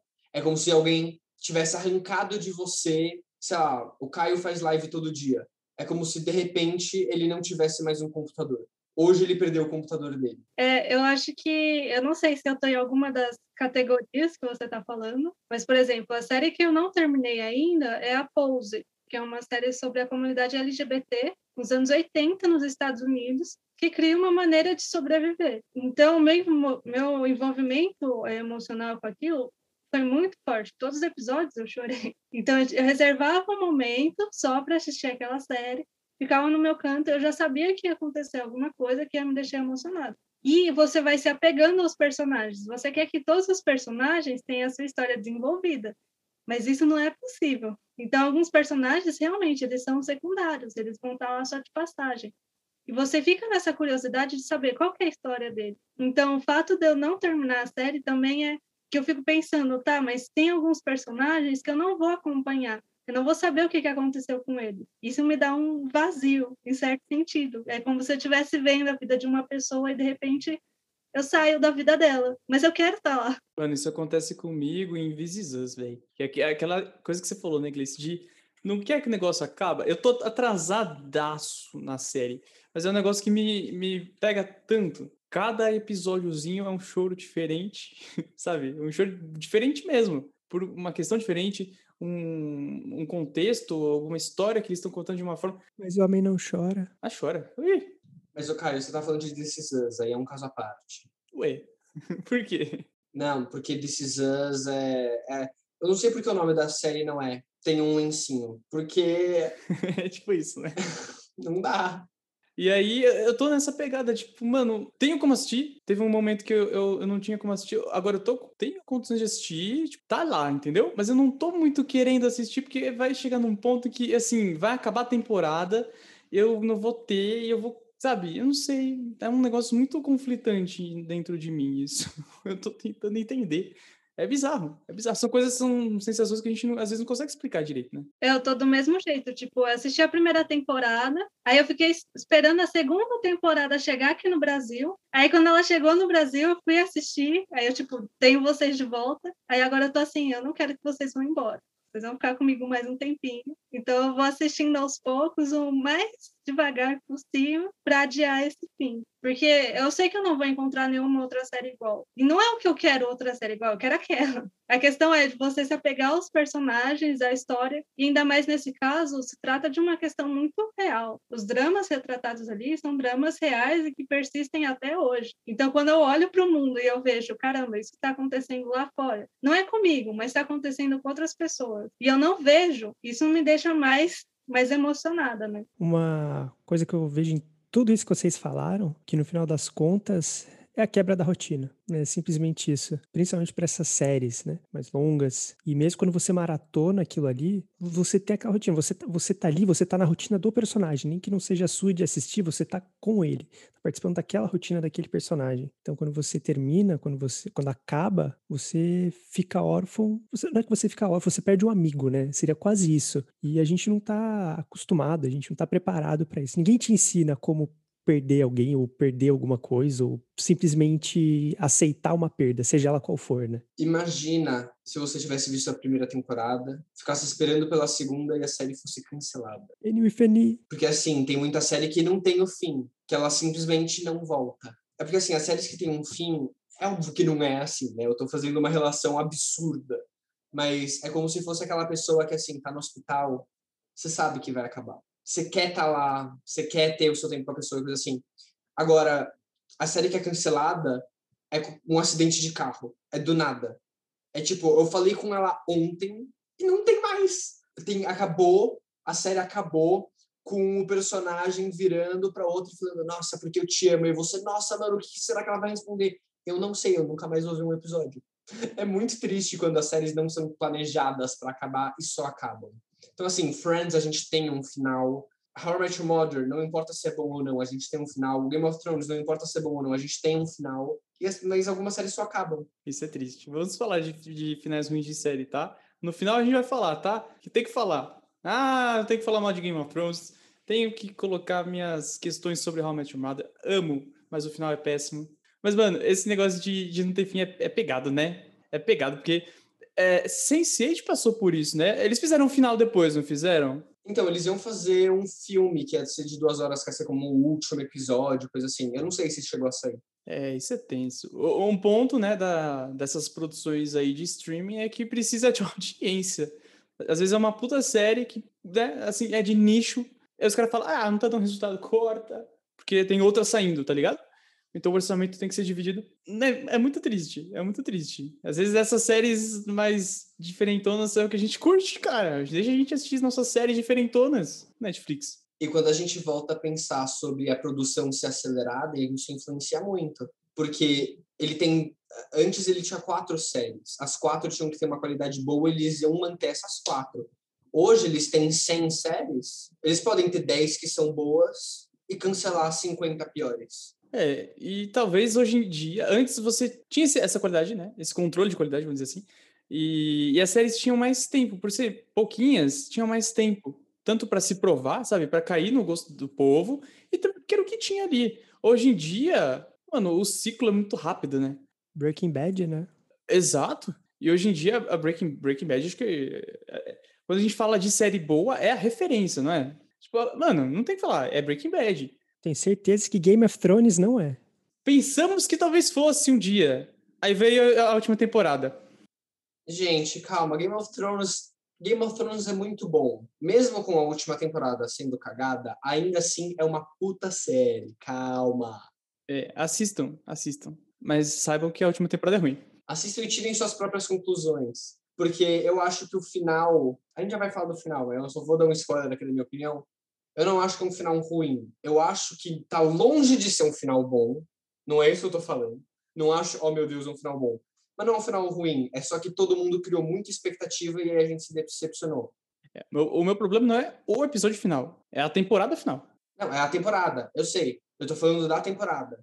A temporada todo mundo criou uma expectativa. Eu vi Game of Thrones duas vezes. Tipo, eu tinha vi até a penúltima temporada, né? Eu vi tudo que eu não tinha visto ao mesmo tempo, né? Eu vi a penúltima temporada ao mesmo tempo. Eu fui lá, vi tudo, vi a penúltima temporada ao mesmo tempo. Uma semana antes de lançar a última, eu revi tudo. Em uma, se... uma semana, foi errado. Em um mês, eu revi tudo de Game of Thrones. Eu criei uma puta expectativa. Saiu os episódios, eu ficava por quê? Porque eu achava que era ruim? Não, porque eu tinha criado expectativa diferente. E não diferente, mas eu tinha criado expectativa que ia ser bom. E foi ok. Com relação a esse, essa, ao que a gente tá falando, né, de órfão de série e tal. Um ponto também, só para reforçar, que você falou de rotina, Bruno, vem também com aquela ideia que o Yuri comentou, que a gente tava falando antes, né?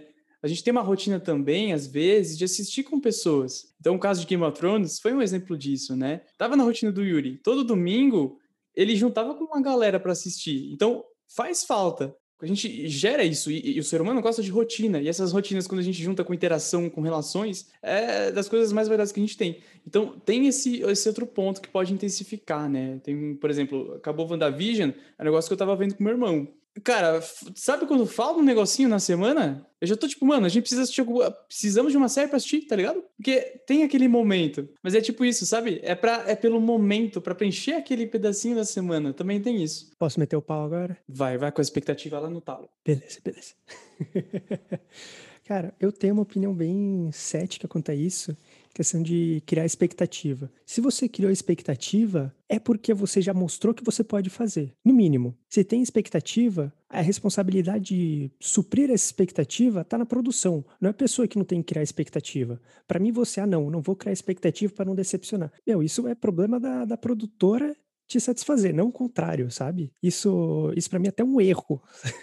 você acalmar, você deixar passar pano para as produtoras e etc nesse sentido. Para mim isso é até um erro. Se criou expectativa, é porque tem potencial. Se não fez, não, tem, não, não chegou nesse potencial, então isso é um erro da produção, não da, do consumidor. Eu concordo em partes, porque assim, criar expectativas, é porque você mostrou que você sabe fazer, coisa assim. Mas, por exemplo, voltando a falar de WandaVision, temos aqui o exemplar de uma pessoa que achou o final ok, eu gostei do final. O Caio pode falar, que a gente até falou sobre isso ontem, que o problema dele foi a expectativa, não sei o que, que ele esperava algo maior e assim vai. E aí é uma questão de opinião. Para mim, WandaVision fez exatamente aquilo que ele se propôs a ser. Ou seja, ele falou, eu vou ser isso, e ele foi isso. Agora, as pessoas, o WandaVision chegou e falou, eu vou ser isso. E aí a maioria das pessoas virou e falou, ah, então ele vai ser isso, isso, isso isso. Mas assim, nunca foi uma promessa, não uma promessa, mas assim, nunca foi algo que eles falaram, a gente vai fazer. Nunca mostraram que eles vão fazer isso. Aliás, o contrário, eles falaram, ó, oh, a gente não vai fazer, a gente não vai mostrar, tipo, o próximo Thanos. A gente vai fazer essa série sobre a Wanda e sobre o Visão. A gente não vai começar a fazer coisas a mais. E as pessoas começaram, não, porque aí já vai começar o multiverso, os, os X-Men vão ser criados nesse momento e coisa assim. E eu fui uma dessas pessoas. Eu criei essas teorias e assim vai. Só que ao mesmo tempo que eu criei essas teorias, eu falei, mano, se fechar o que começaram, para mim vai estar tá ótimo. E foi o que eles fizeram. Eles começaram uma coisa durante oito episódios e fecharam no nono. Começaram durante oito, né? Tipo, teve todo o desenvolvimento, assim, vai, vocês entenderam. Mas, tipo, foi redondinho. Foi bem isso. Foi bem fechar no nono mesmo. Começar nos oito e terminar no... É, foi bem isso mesmo, viu? Você entendeu? Tipo, foi, foi redondo. Eles começaram uma coisa, terminaram essa coisa. Tinha gente que pensou, ah, eles vão começar essa coisa, vão terminar todo o universo da Marvel. Você devia ter falado isso segunda-feira no Clubhouse. Foi segunda-feira passada que eu meti o pau no WandaVision. Foi. foi, foi triste, porque tinha eu e o Bruno falando mal de WandaVision. Aí eu falei, cadê o Yuri? Eu tava, eu tava em audição. Não, antes de falar mal de série, calma, calma. Vamos, vamos falar um pouquinho de filmes cult. Eu, eu queria saber de onde veio essa filme cult. Eu sou cult. De onde veio? É filme ruim que tem que futuramente o pessoal eclético fala: ah, é um filme ruim, ninguém gosta, vou gostar desse filme então. Entendeu? Aí, aí vira cult. Depois cria uma comunidade, vira cult. É essa a definição. Vai, Bruno. Vocês curtem, vocês curtem algum filminho cult, assim, que vocês falam, mano, esse filme, mano, é muito aleatório, um filme diferentão, eu curto, ninguém curte. Eu sou exatamente o contrário, tá, Bruno? Disso daí. Não é que o, o filme é ruim e eu falo, nossa, eu vou gostar dele. Não, porque eu sei que vai ser alguma coisa alternativa. Não vai ter aquela narrativa que eu estou esperando, porque, por exemplo, se você assiste um filme de narrativa do herói, você sabe que o final vai ser feliz. E eu não estou afim de final feliz, eu quero ser levada para outro lugar. Quando eu procuro um filme, tipo, tem vários festivais de cinema e tudo mais, eu comecei a frequentar há pouco tempo, até que eu descobri que isso existia.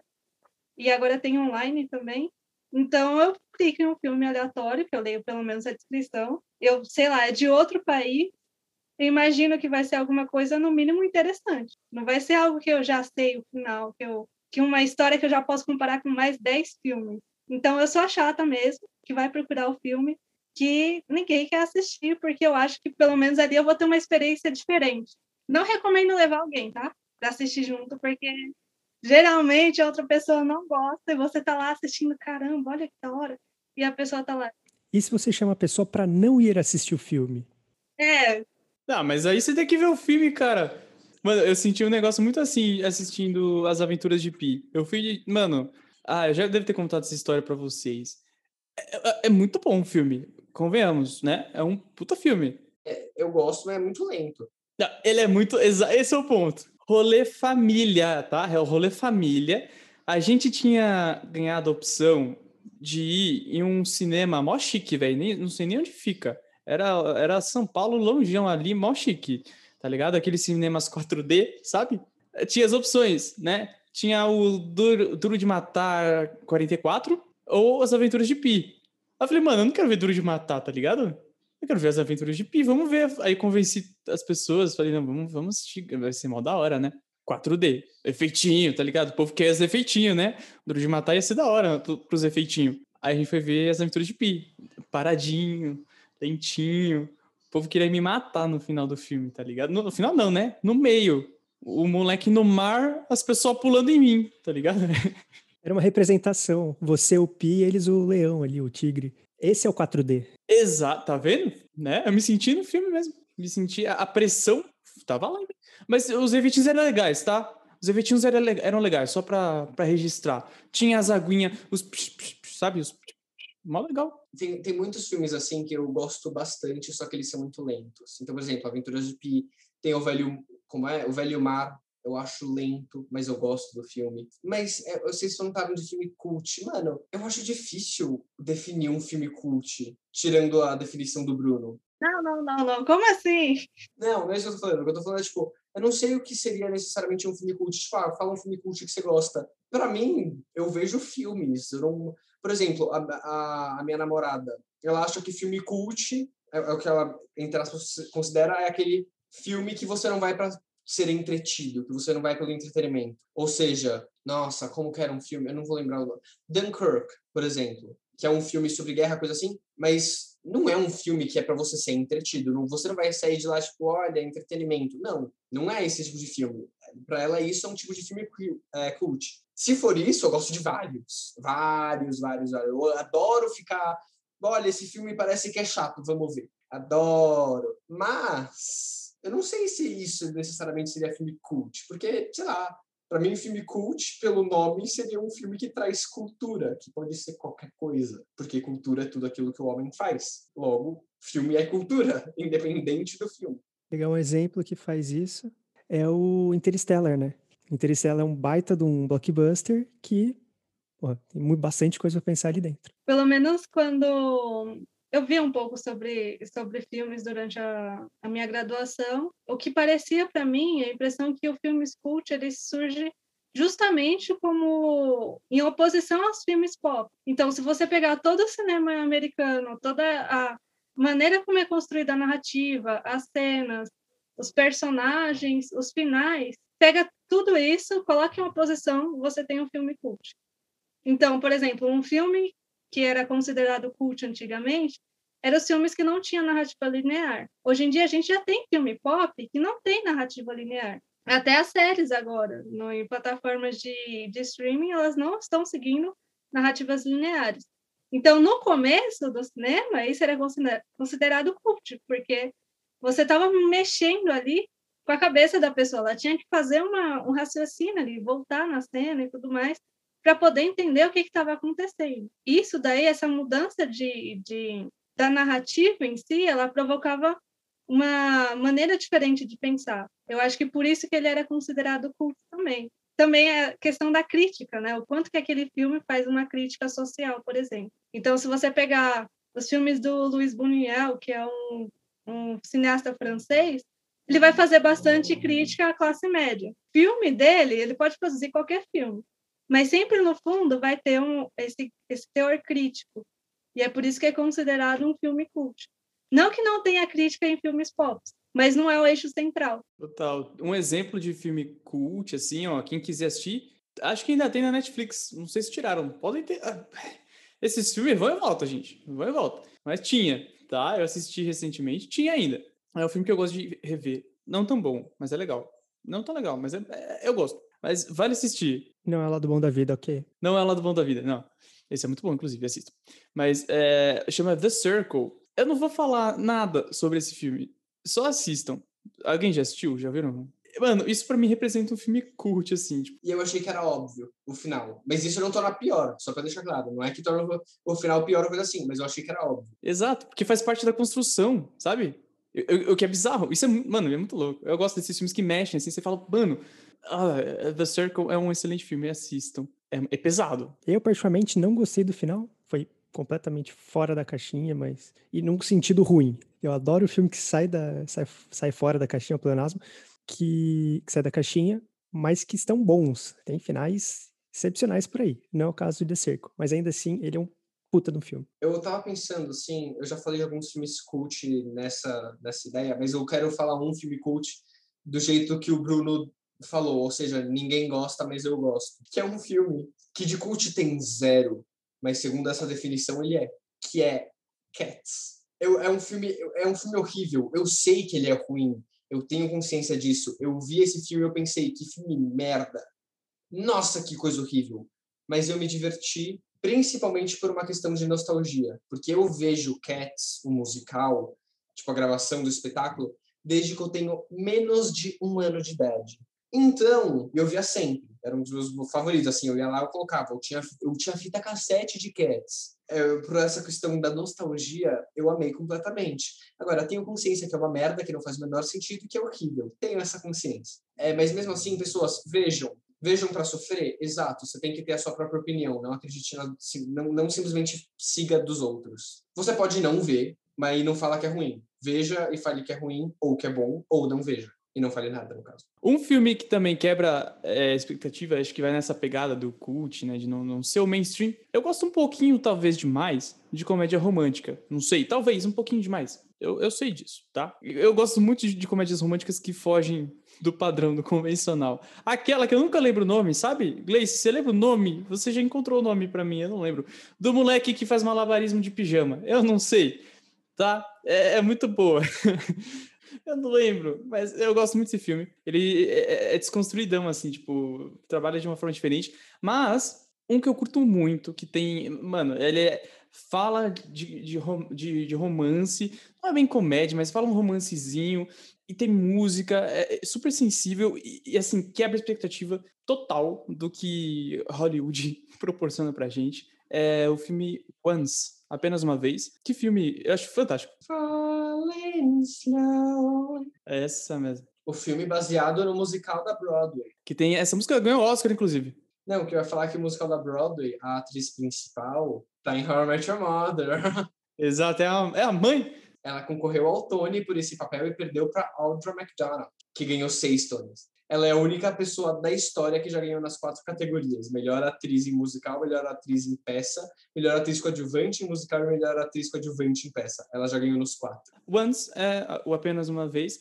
Ele já esteve muitas vezes no Netflix, ele vai e volta também, mas é um filme fantástico. Eu já tentei ver muitas vezes e nunca consegui ver o filme, eu só consegui ver o bootleg da peça. Fico triste. É muito bom, vale a pena. Quem conseguir assistir, veja apenas uma vez. Ele tem um, um final desconstruído, tipo, e você se sente bem com o final, sabe? Ele, ele mostra pra gente que tudo bem, tá ligado?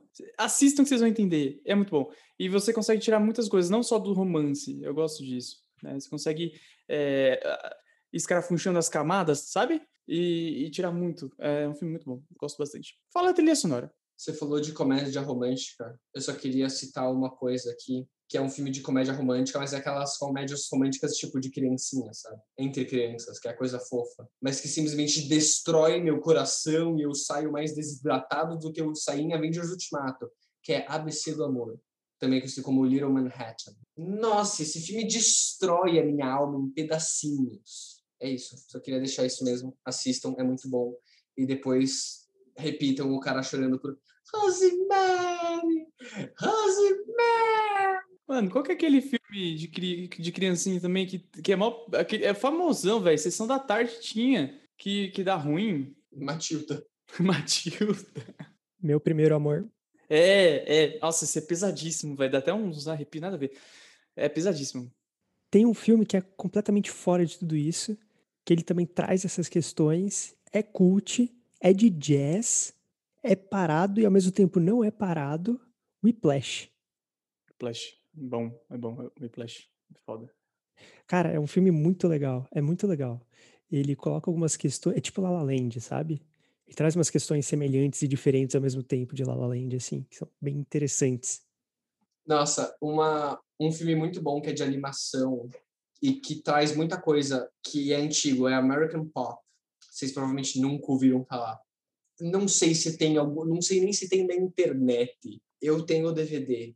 É muito bom. E fala sobre jazz e traz muita crítica social e é muito bom, é simplesmente muito bom. Jazz é o cult do, da música, será? Fica a reflexão. Depende. Depende da, da definição que você está usando. Se for a sua, não, porque eu acho que todo mundo gosta de jazz. Mas se for do, do que a gente estava falando, de fugir do pop, assim, vai, eu acho que sim. Até porque dentro do jazz tem muita crítica social, assim, se você for ver a globalização, de ser uma música que como ela foi criada, as pessoas que tocam, é, como tocam, o porquê tocam, o porquê tocam daquela maneira, não sei o que, não sei o que lá, tudo isso tem uma história muito é linda, pelo menos eu acho, né? Mas tem uma história muito grande assim por trás e que acho que seria uma coisinha mais cult, talvez um blues. Para mim, assim, envolveu improvisação e piano tá valendo. Barbichas, então, é cult. Tem piano? Tem. muito bom. Mano, um filme que eu acho muito bom e que, eu não sei, você olhando a sinopse, talvez muita gente não tenha assistido. O filme ganhador de Oscar, Spotlight. Eu acho um filme simplesmente fantástico. É de jornalismo. O, o rolê fala sobre jornalismo, entendeu? É esse filme ele concorreu com o Oscar, tipo, com A Grande Aposta, com, né, foi nesse ano, não lembro quem mais estava. Era A Grande Aposta. Ele ganhou o Oscar, afinal? Ganhou o Oscar de melhor filme.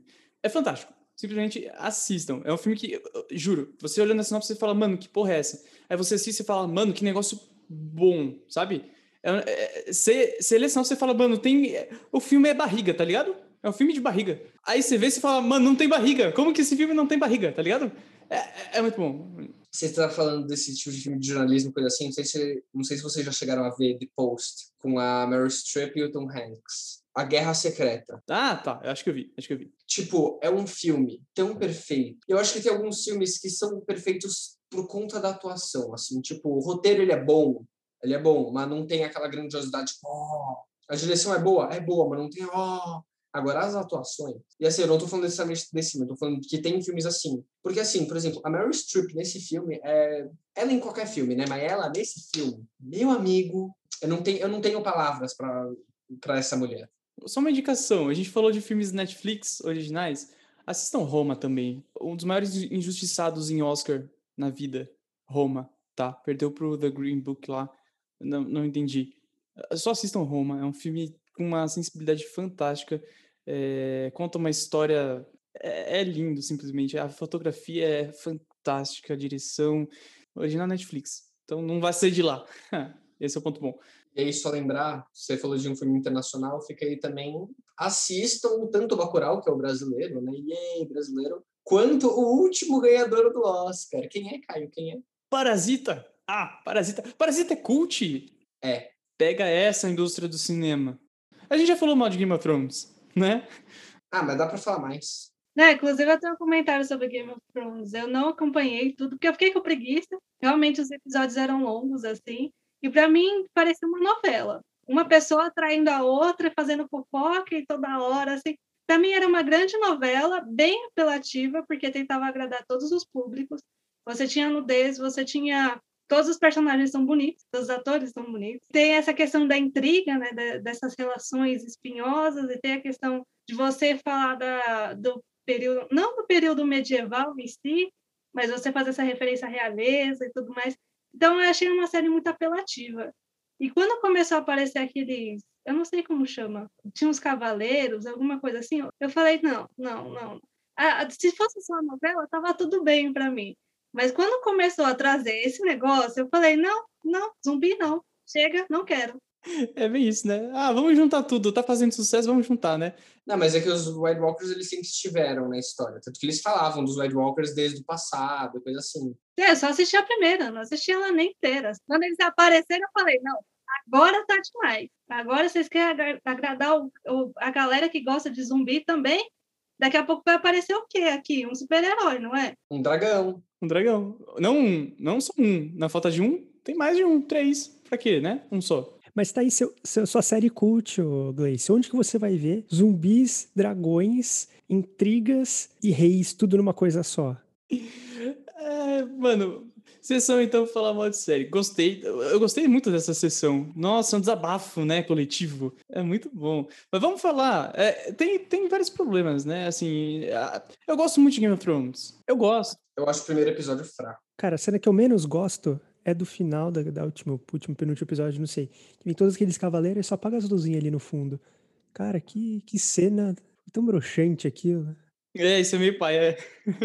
A gente, a gente viu junto, né, Bruno, esse finalzinho de Game of Thrones. Foi engraçado. É, mano, tinha uns negócios muito broxantes. Essa última temporada tem várias pérolas. Vamos, vamos falar das pérolas de roteiro que não fazem sentido? Tipo os cavaleiros indo assim, o maior exército da Terra indo de frente com os caras? Também. É, é, a estratégia. O que não, não, não entra na minha cabeça é, é o, o que a Daenerys passou, entendeu? O que se passa na cabeça de Daenerys? Merece um estudo. Você já se pensou o que se passa na cabeça dela Dracarys. Não, nessa última temporada é só isso mesmo, né? Tacou fogo em tudo? Tá, beleza. Do nada. Esse é o meu ponto, tá?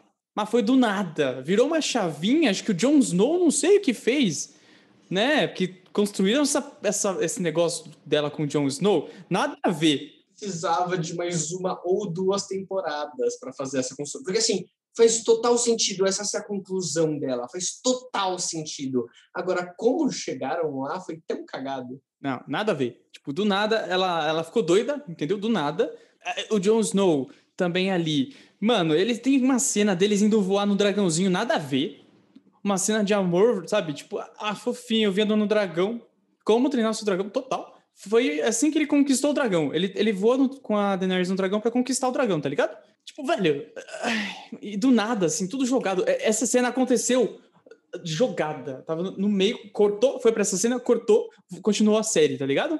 Nossa, velho, eu fiquei, juro. Pra mim, o Jon Snow, depois do momento em que ele morreu e voltou, caguei pra existência dele. Resumidamente. Tipo, você podia ter morrido e morrido. Tá tudo bem você morrer, você não precisa voltar. Tá tudo certo. Fica aí morto. E o Jon Snow, ele começa onde? Ele começa indo pra muralha. É, no, não, beleza, mas o, o ponto de start assim, efetivo na série é com a patrulha lá, com a patrulha, né? Onde ele termina? Na patrulha. Beleza. Não, mas isso, isso não é necessariamente um problema. Por quê? Por vários motivos. Tipo, de novo, o que eles fizeram é um puta de um problema. Agora, ter um arco que começa num lugar e termina, entre aspas, no mesmo lugar, não é um problema. Porque, assim, por exemplo, eu posso começar na patrulha e acabar na patrulha, só que dessa vez eu acabo não necessariamente sendo um comodante, coisa assim, porque ele foi, mas não é isso. Mas, tipo, é aqui que eu pertenço. Eu tenho essa consciência agora. A minha jornada foi psicológica. Eu não me movimentei de lugar, eu não cresci em posição, coisa assim, mas eu tive uma, um puta desenvolvimento. O problema é que não fizeram isso. Exatamente. Esse é o meu ponto. Ele literalmente foi e voltou. Mas eu vou te dizer quem terminou pior. Ser Jorah. Oh, Daenerys. Coitado dele, né? Essa última temporada foi complicada. Mano, o rei. Eu nem lembro o nome dele. Pro, pro Ben. Ben? Bren. Como é? Pro corvo de três olhos. Bom, o, o, o cadeirante. O, o, o, como o trono vai para ele não faz o menor sentido. Não faz o menor sentido. Só foi. É, era o personagem. É o que sobrou, velho. Isso tudo a gente tá falando da história, né? Também tem a parte técnica, que precisa ligar todas as luzes da casa aqui para assistir o negócio direito, para enxergar. Não, é o contrário, eu precisava apagar todas para não ter um mínimo de reflexos, não era impossível. Ok, tá, faz sentido. Faz mais sentido o que você falou do que eu falei. Mas vocês entenderam, tava muito escura a série. não, a cena de batalha, a, a batalha lá, onde. Como era o nome da batalha? Ah, a batalha no norte. O que eu via era um cara X que ninguém se importava morre. Outro cara X que ninguém se importava morre. A área mata o cara. É isso o episódio inteiro.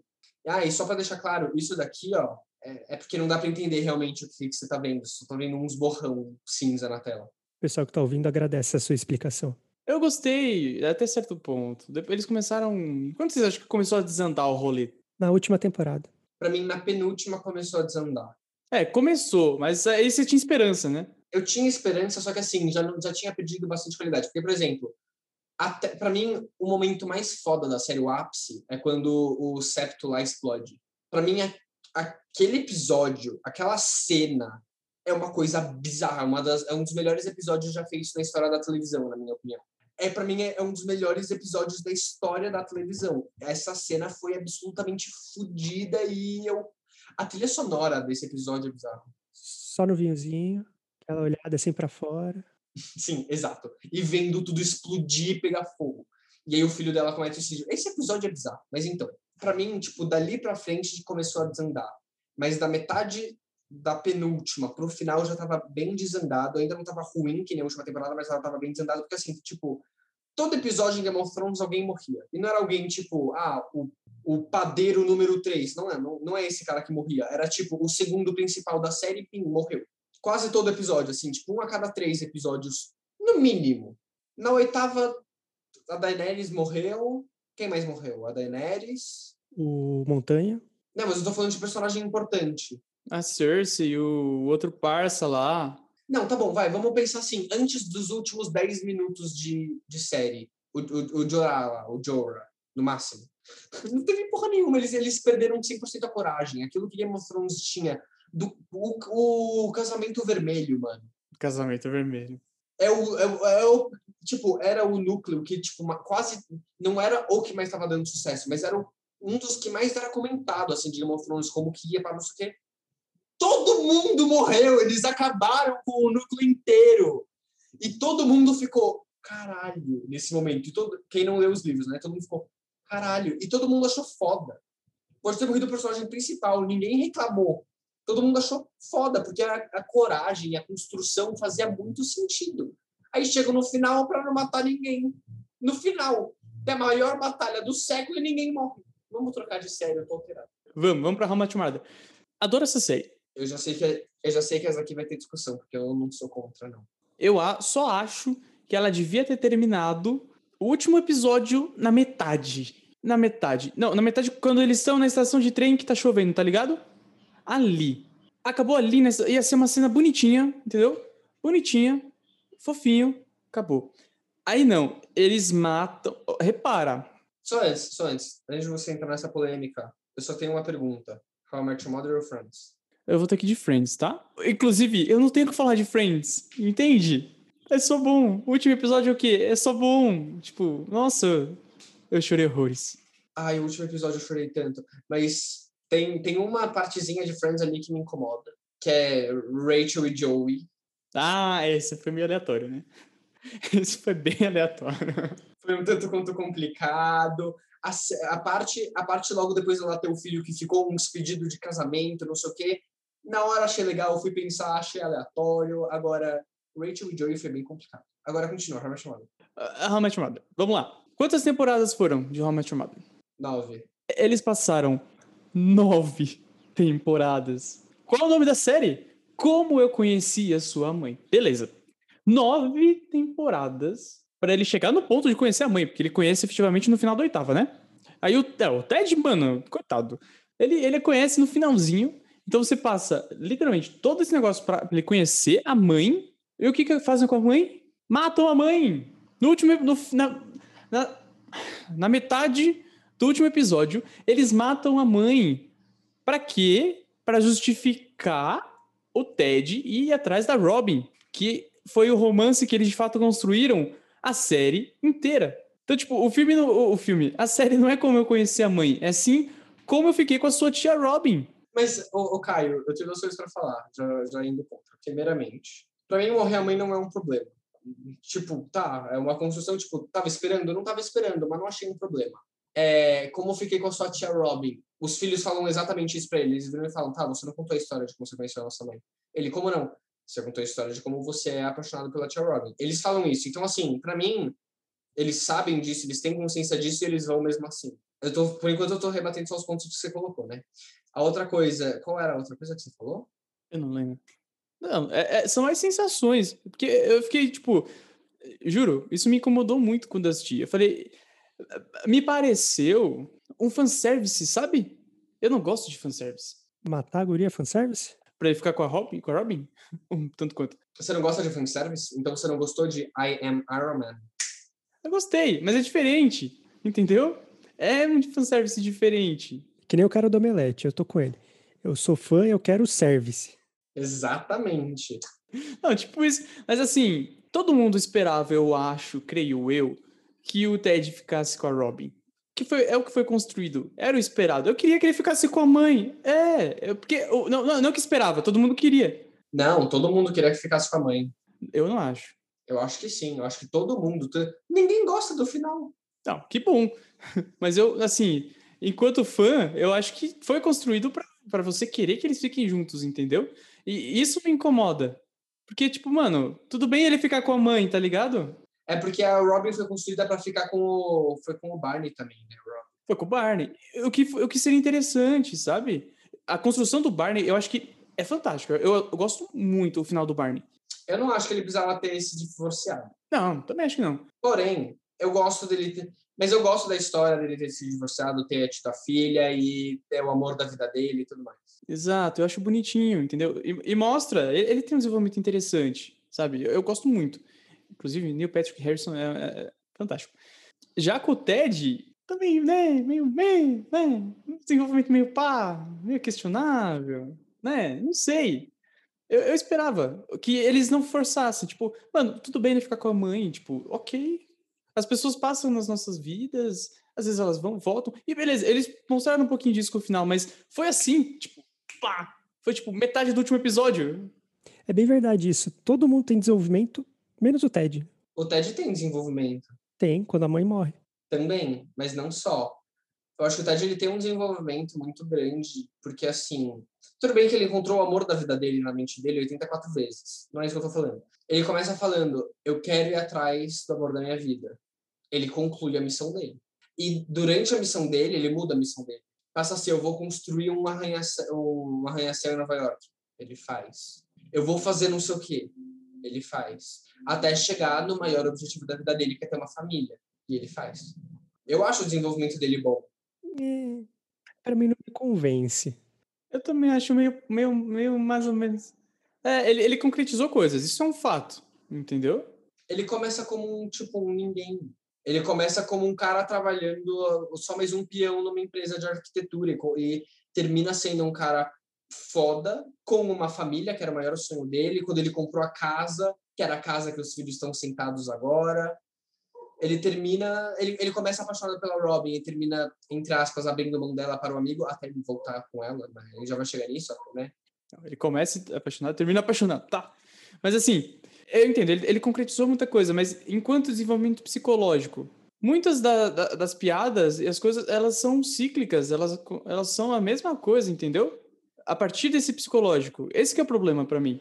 Não sei, enquanto o Barney, ele passou por situações em que essa questão psicológica dele, esse o, eu dele foi questionado muitas vezes. Ele questionou o eu dele muitas vezes. Ele foi aprendendo com isso muitas vezes, entendeu? O Ted, em vários momentos, falando sobre como ele poderia simplesmente se contentar com qualquer pessoa, ou então que ele poderia não ir atrás ainda do amor da vida dele porque ele ainda não tem a idade para isso. Barney fala isso para ele ele concorda: não, ainda não, ainda não tem, ainda não é a idade.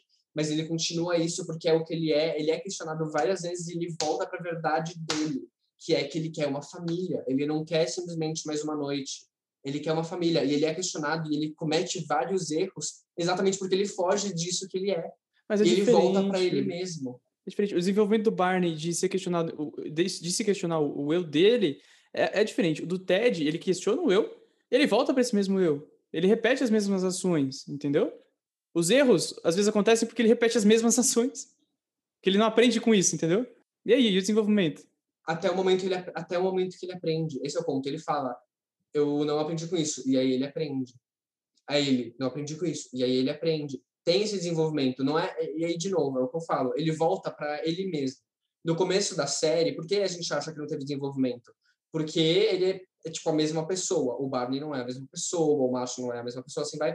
Ele é a mesma pessoa.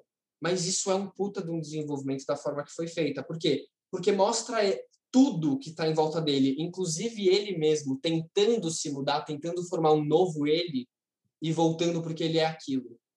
A, a história inteira de How I não é simplesmente ele conhecendo a mãe. É ele conhecendo a mãe na hora certa, porque é quando ele se conhece.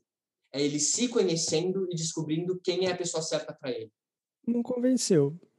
É, eu enxergo isso, eu, eu enxergo isso, mas eu não sei se, se foi o, a pretensão, sabe? A gente atribui esse sentido, entendeu? Eu não sei se estava realmente no, no script, no pensamento. É, isso é questão de se está no script ou não, isso é meio indiferente no final das contas, né? Não, mas eu digo a intencionalidade, ué, da série, enquanto produção. Eu, não, eu tô questionando enquanto produção da série, entendeu? Se tem intencionalidade. Eles falavam que os finais já estavam gravados e eles tinham que escolher o final, porque já estava tudo gravado, né? Eles falaram, não, tinha essa, essa pegada eles gravaram o final da, da série na primeira temporada. É, é o que falaram, é o que falaram. Porque os filhos não podiam crescer. Tanto que você vai ver, a, o Ted nunca é visto na mesma câmera dos filhos. Então, eu não sei. Eu não sei. Eu acho que. Eu gosto muito da série. Mas por gostar muito também, eu, eu, eu, eu coloco o negócio lá em cima, sabe? Talvez, mas aí a gente já falou disso. É erro da produtora e não seu. Talvez, ah, se a série fosse menor, não tivesse nove temporadas para chegar nessa conclusão, talvez fizesse sentido.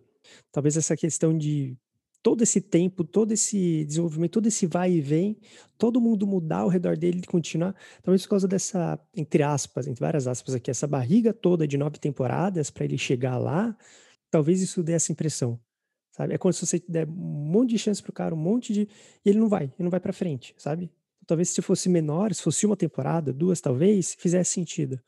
É, o, a última temporada lá é, é uma estrutura totalmente diferente, né?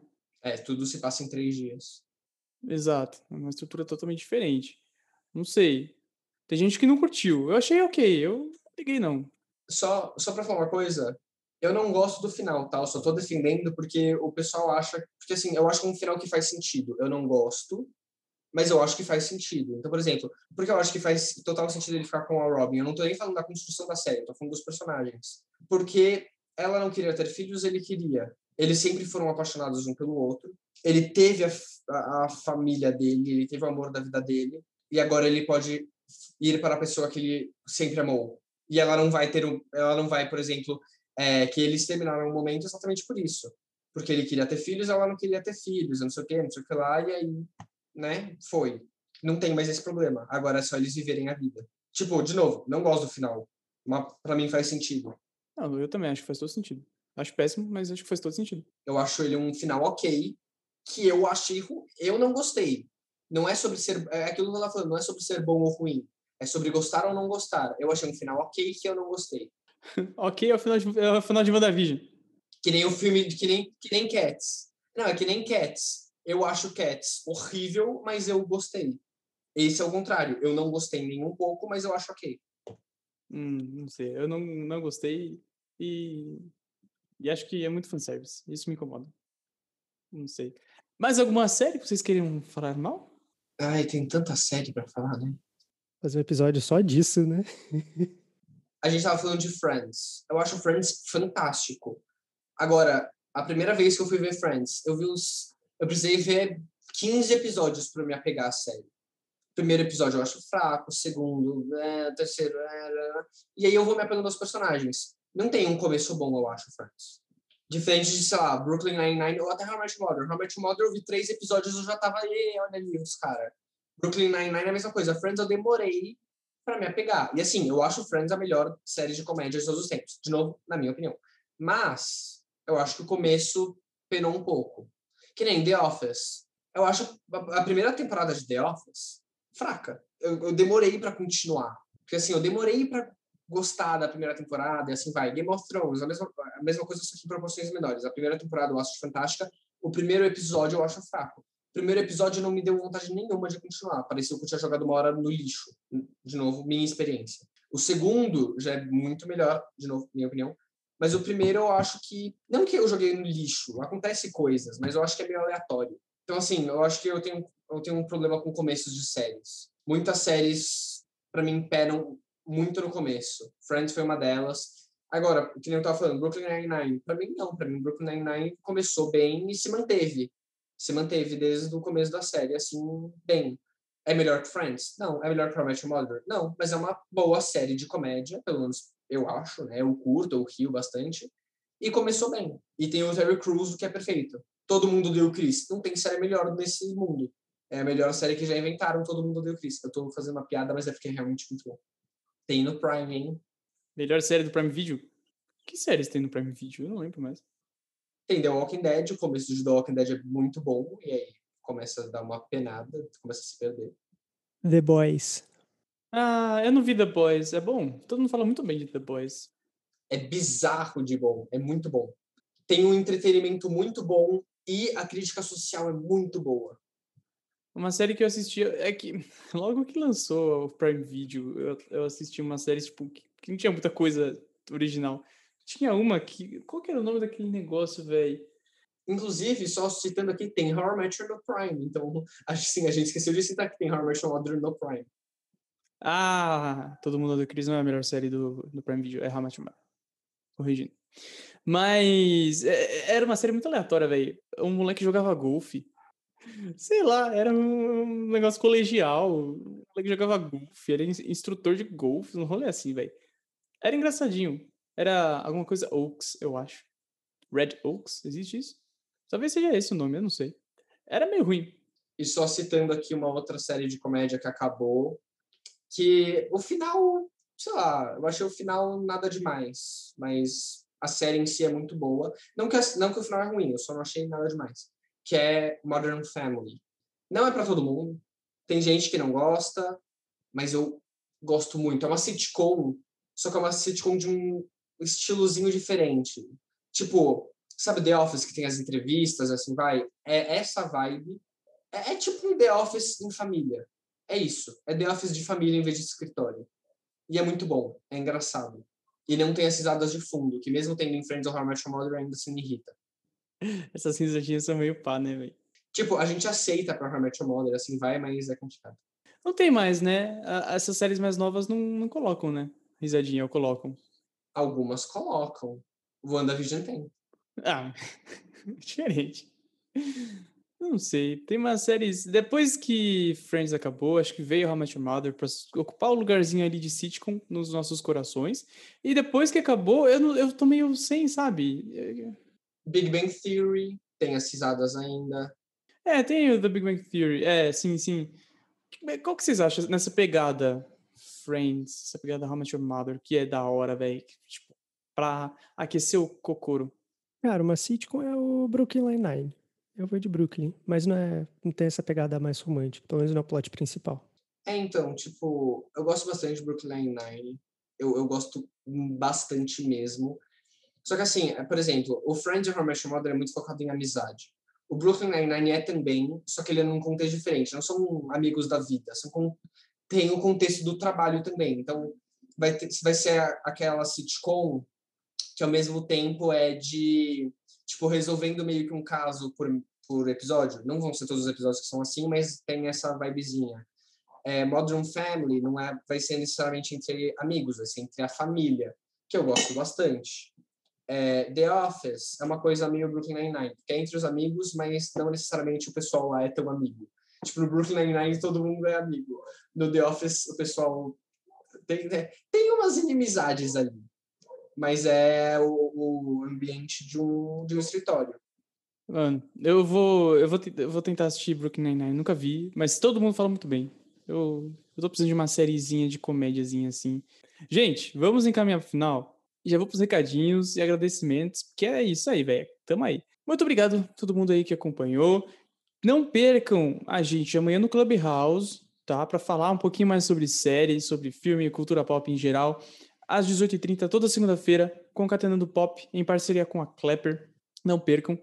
Mais, mais conteúdo no Clubhouse em breve, então fiquem atentos. Para não perder nada, sigam as nossas redes sociais, tá? Segue o Instagram, concatenando underline oficial, para ficar por dentro aí de quando sai episódio novo. Tem no Spotify episódio, tem no, na Apple Podcasts, Google Podcasts, Amazon Podcasts, tem podcast de tudo que é canto, né? Então, onde tem plataforma de podcast, a gente tá lá. Twitter, ou Concatenando, Concatenando Oficial no Facebook também tem os nossos postzinhos para não perder publicação do episódio novo, tema da próxima live, convidados, tudo lá, todas as novidades. Entrem no nosso Linktree, barra concatenando, não vou falar o nome do site porque essa URL é cagada, é muito difícil, tá? Não enxergo barra concatenando. Entra lá no link do concatenando, já tem tudo compiladinho, tudo concatenado para vocês não perderem. Ó, oh, tô rapidinho nos recados. Orgulhinho do concatenando. Não é? Olha só, que beleza. Muito bem, então agradecer a todo mundo que acompanhou, todo mundo que interagiu aqui com a gente. Quem quiser, tá vendo, tá vendo é boa, tá ouvindo o podcast gravado e quiser interagir com a gente, entra aí nas nossas redes, no Instagram, mandem perguntas, sempre tem postzinho para interação.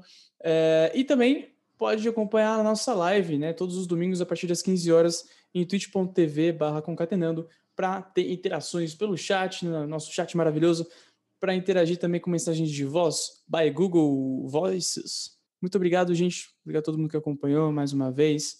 Yuri, tamo junto. Muito obrigado aí por mais uma vez estar com a gente. E amanhã tem mais, né? Isso aí, amanhã estarei de volta, mas não aqui no Clubhouse. É isso aí. Yuri já é de casa, em breve em mais episódios também. Bruno Gleice, mais uma vez, muito obrigado, tamo junto. Tem, tem frasezinha hoje, Bruno? Hoje tem, tem. Sempre tem que ter, né? Vai, Yuri, frase do dia. Pensa numa frasezinha que resuma aí todo, tudo que a gente conversou. Final de gosto é um lixo. Tá? Fica aí. Essa é a nossa frase, então, para hoje, tá? Dorme com essa, fã de Game of Thrones, tá? Só verdades. Mas a gente adora Game of Thrones, apesar do final ser ruim. Então é isso, gente. Muito obrigado, tamo junto. E até a próxima. Até domingo que vem. Tem mais. Falou! Roda vinhetas.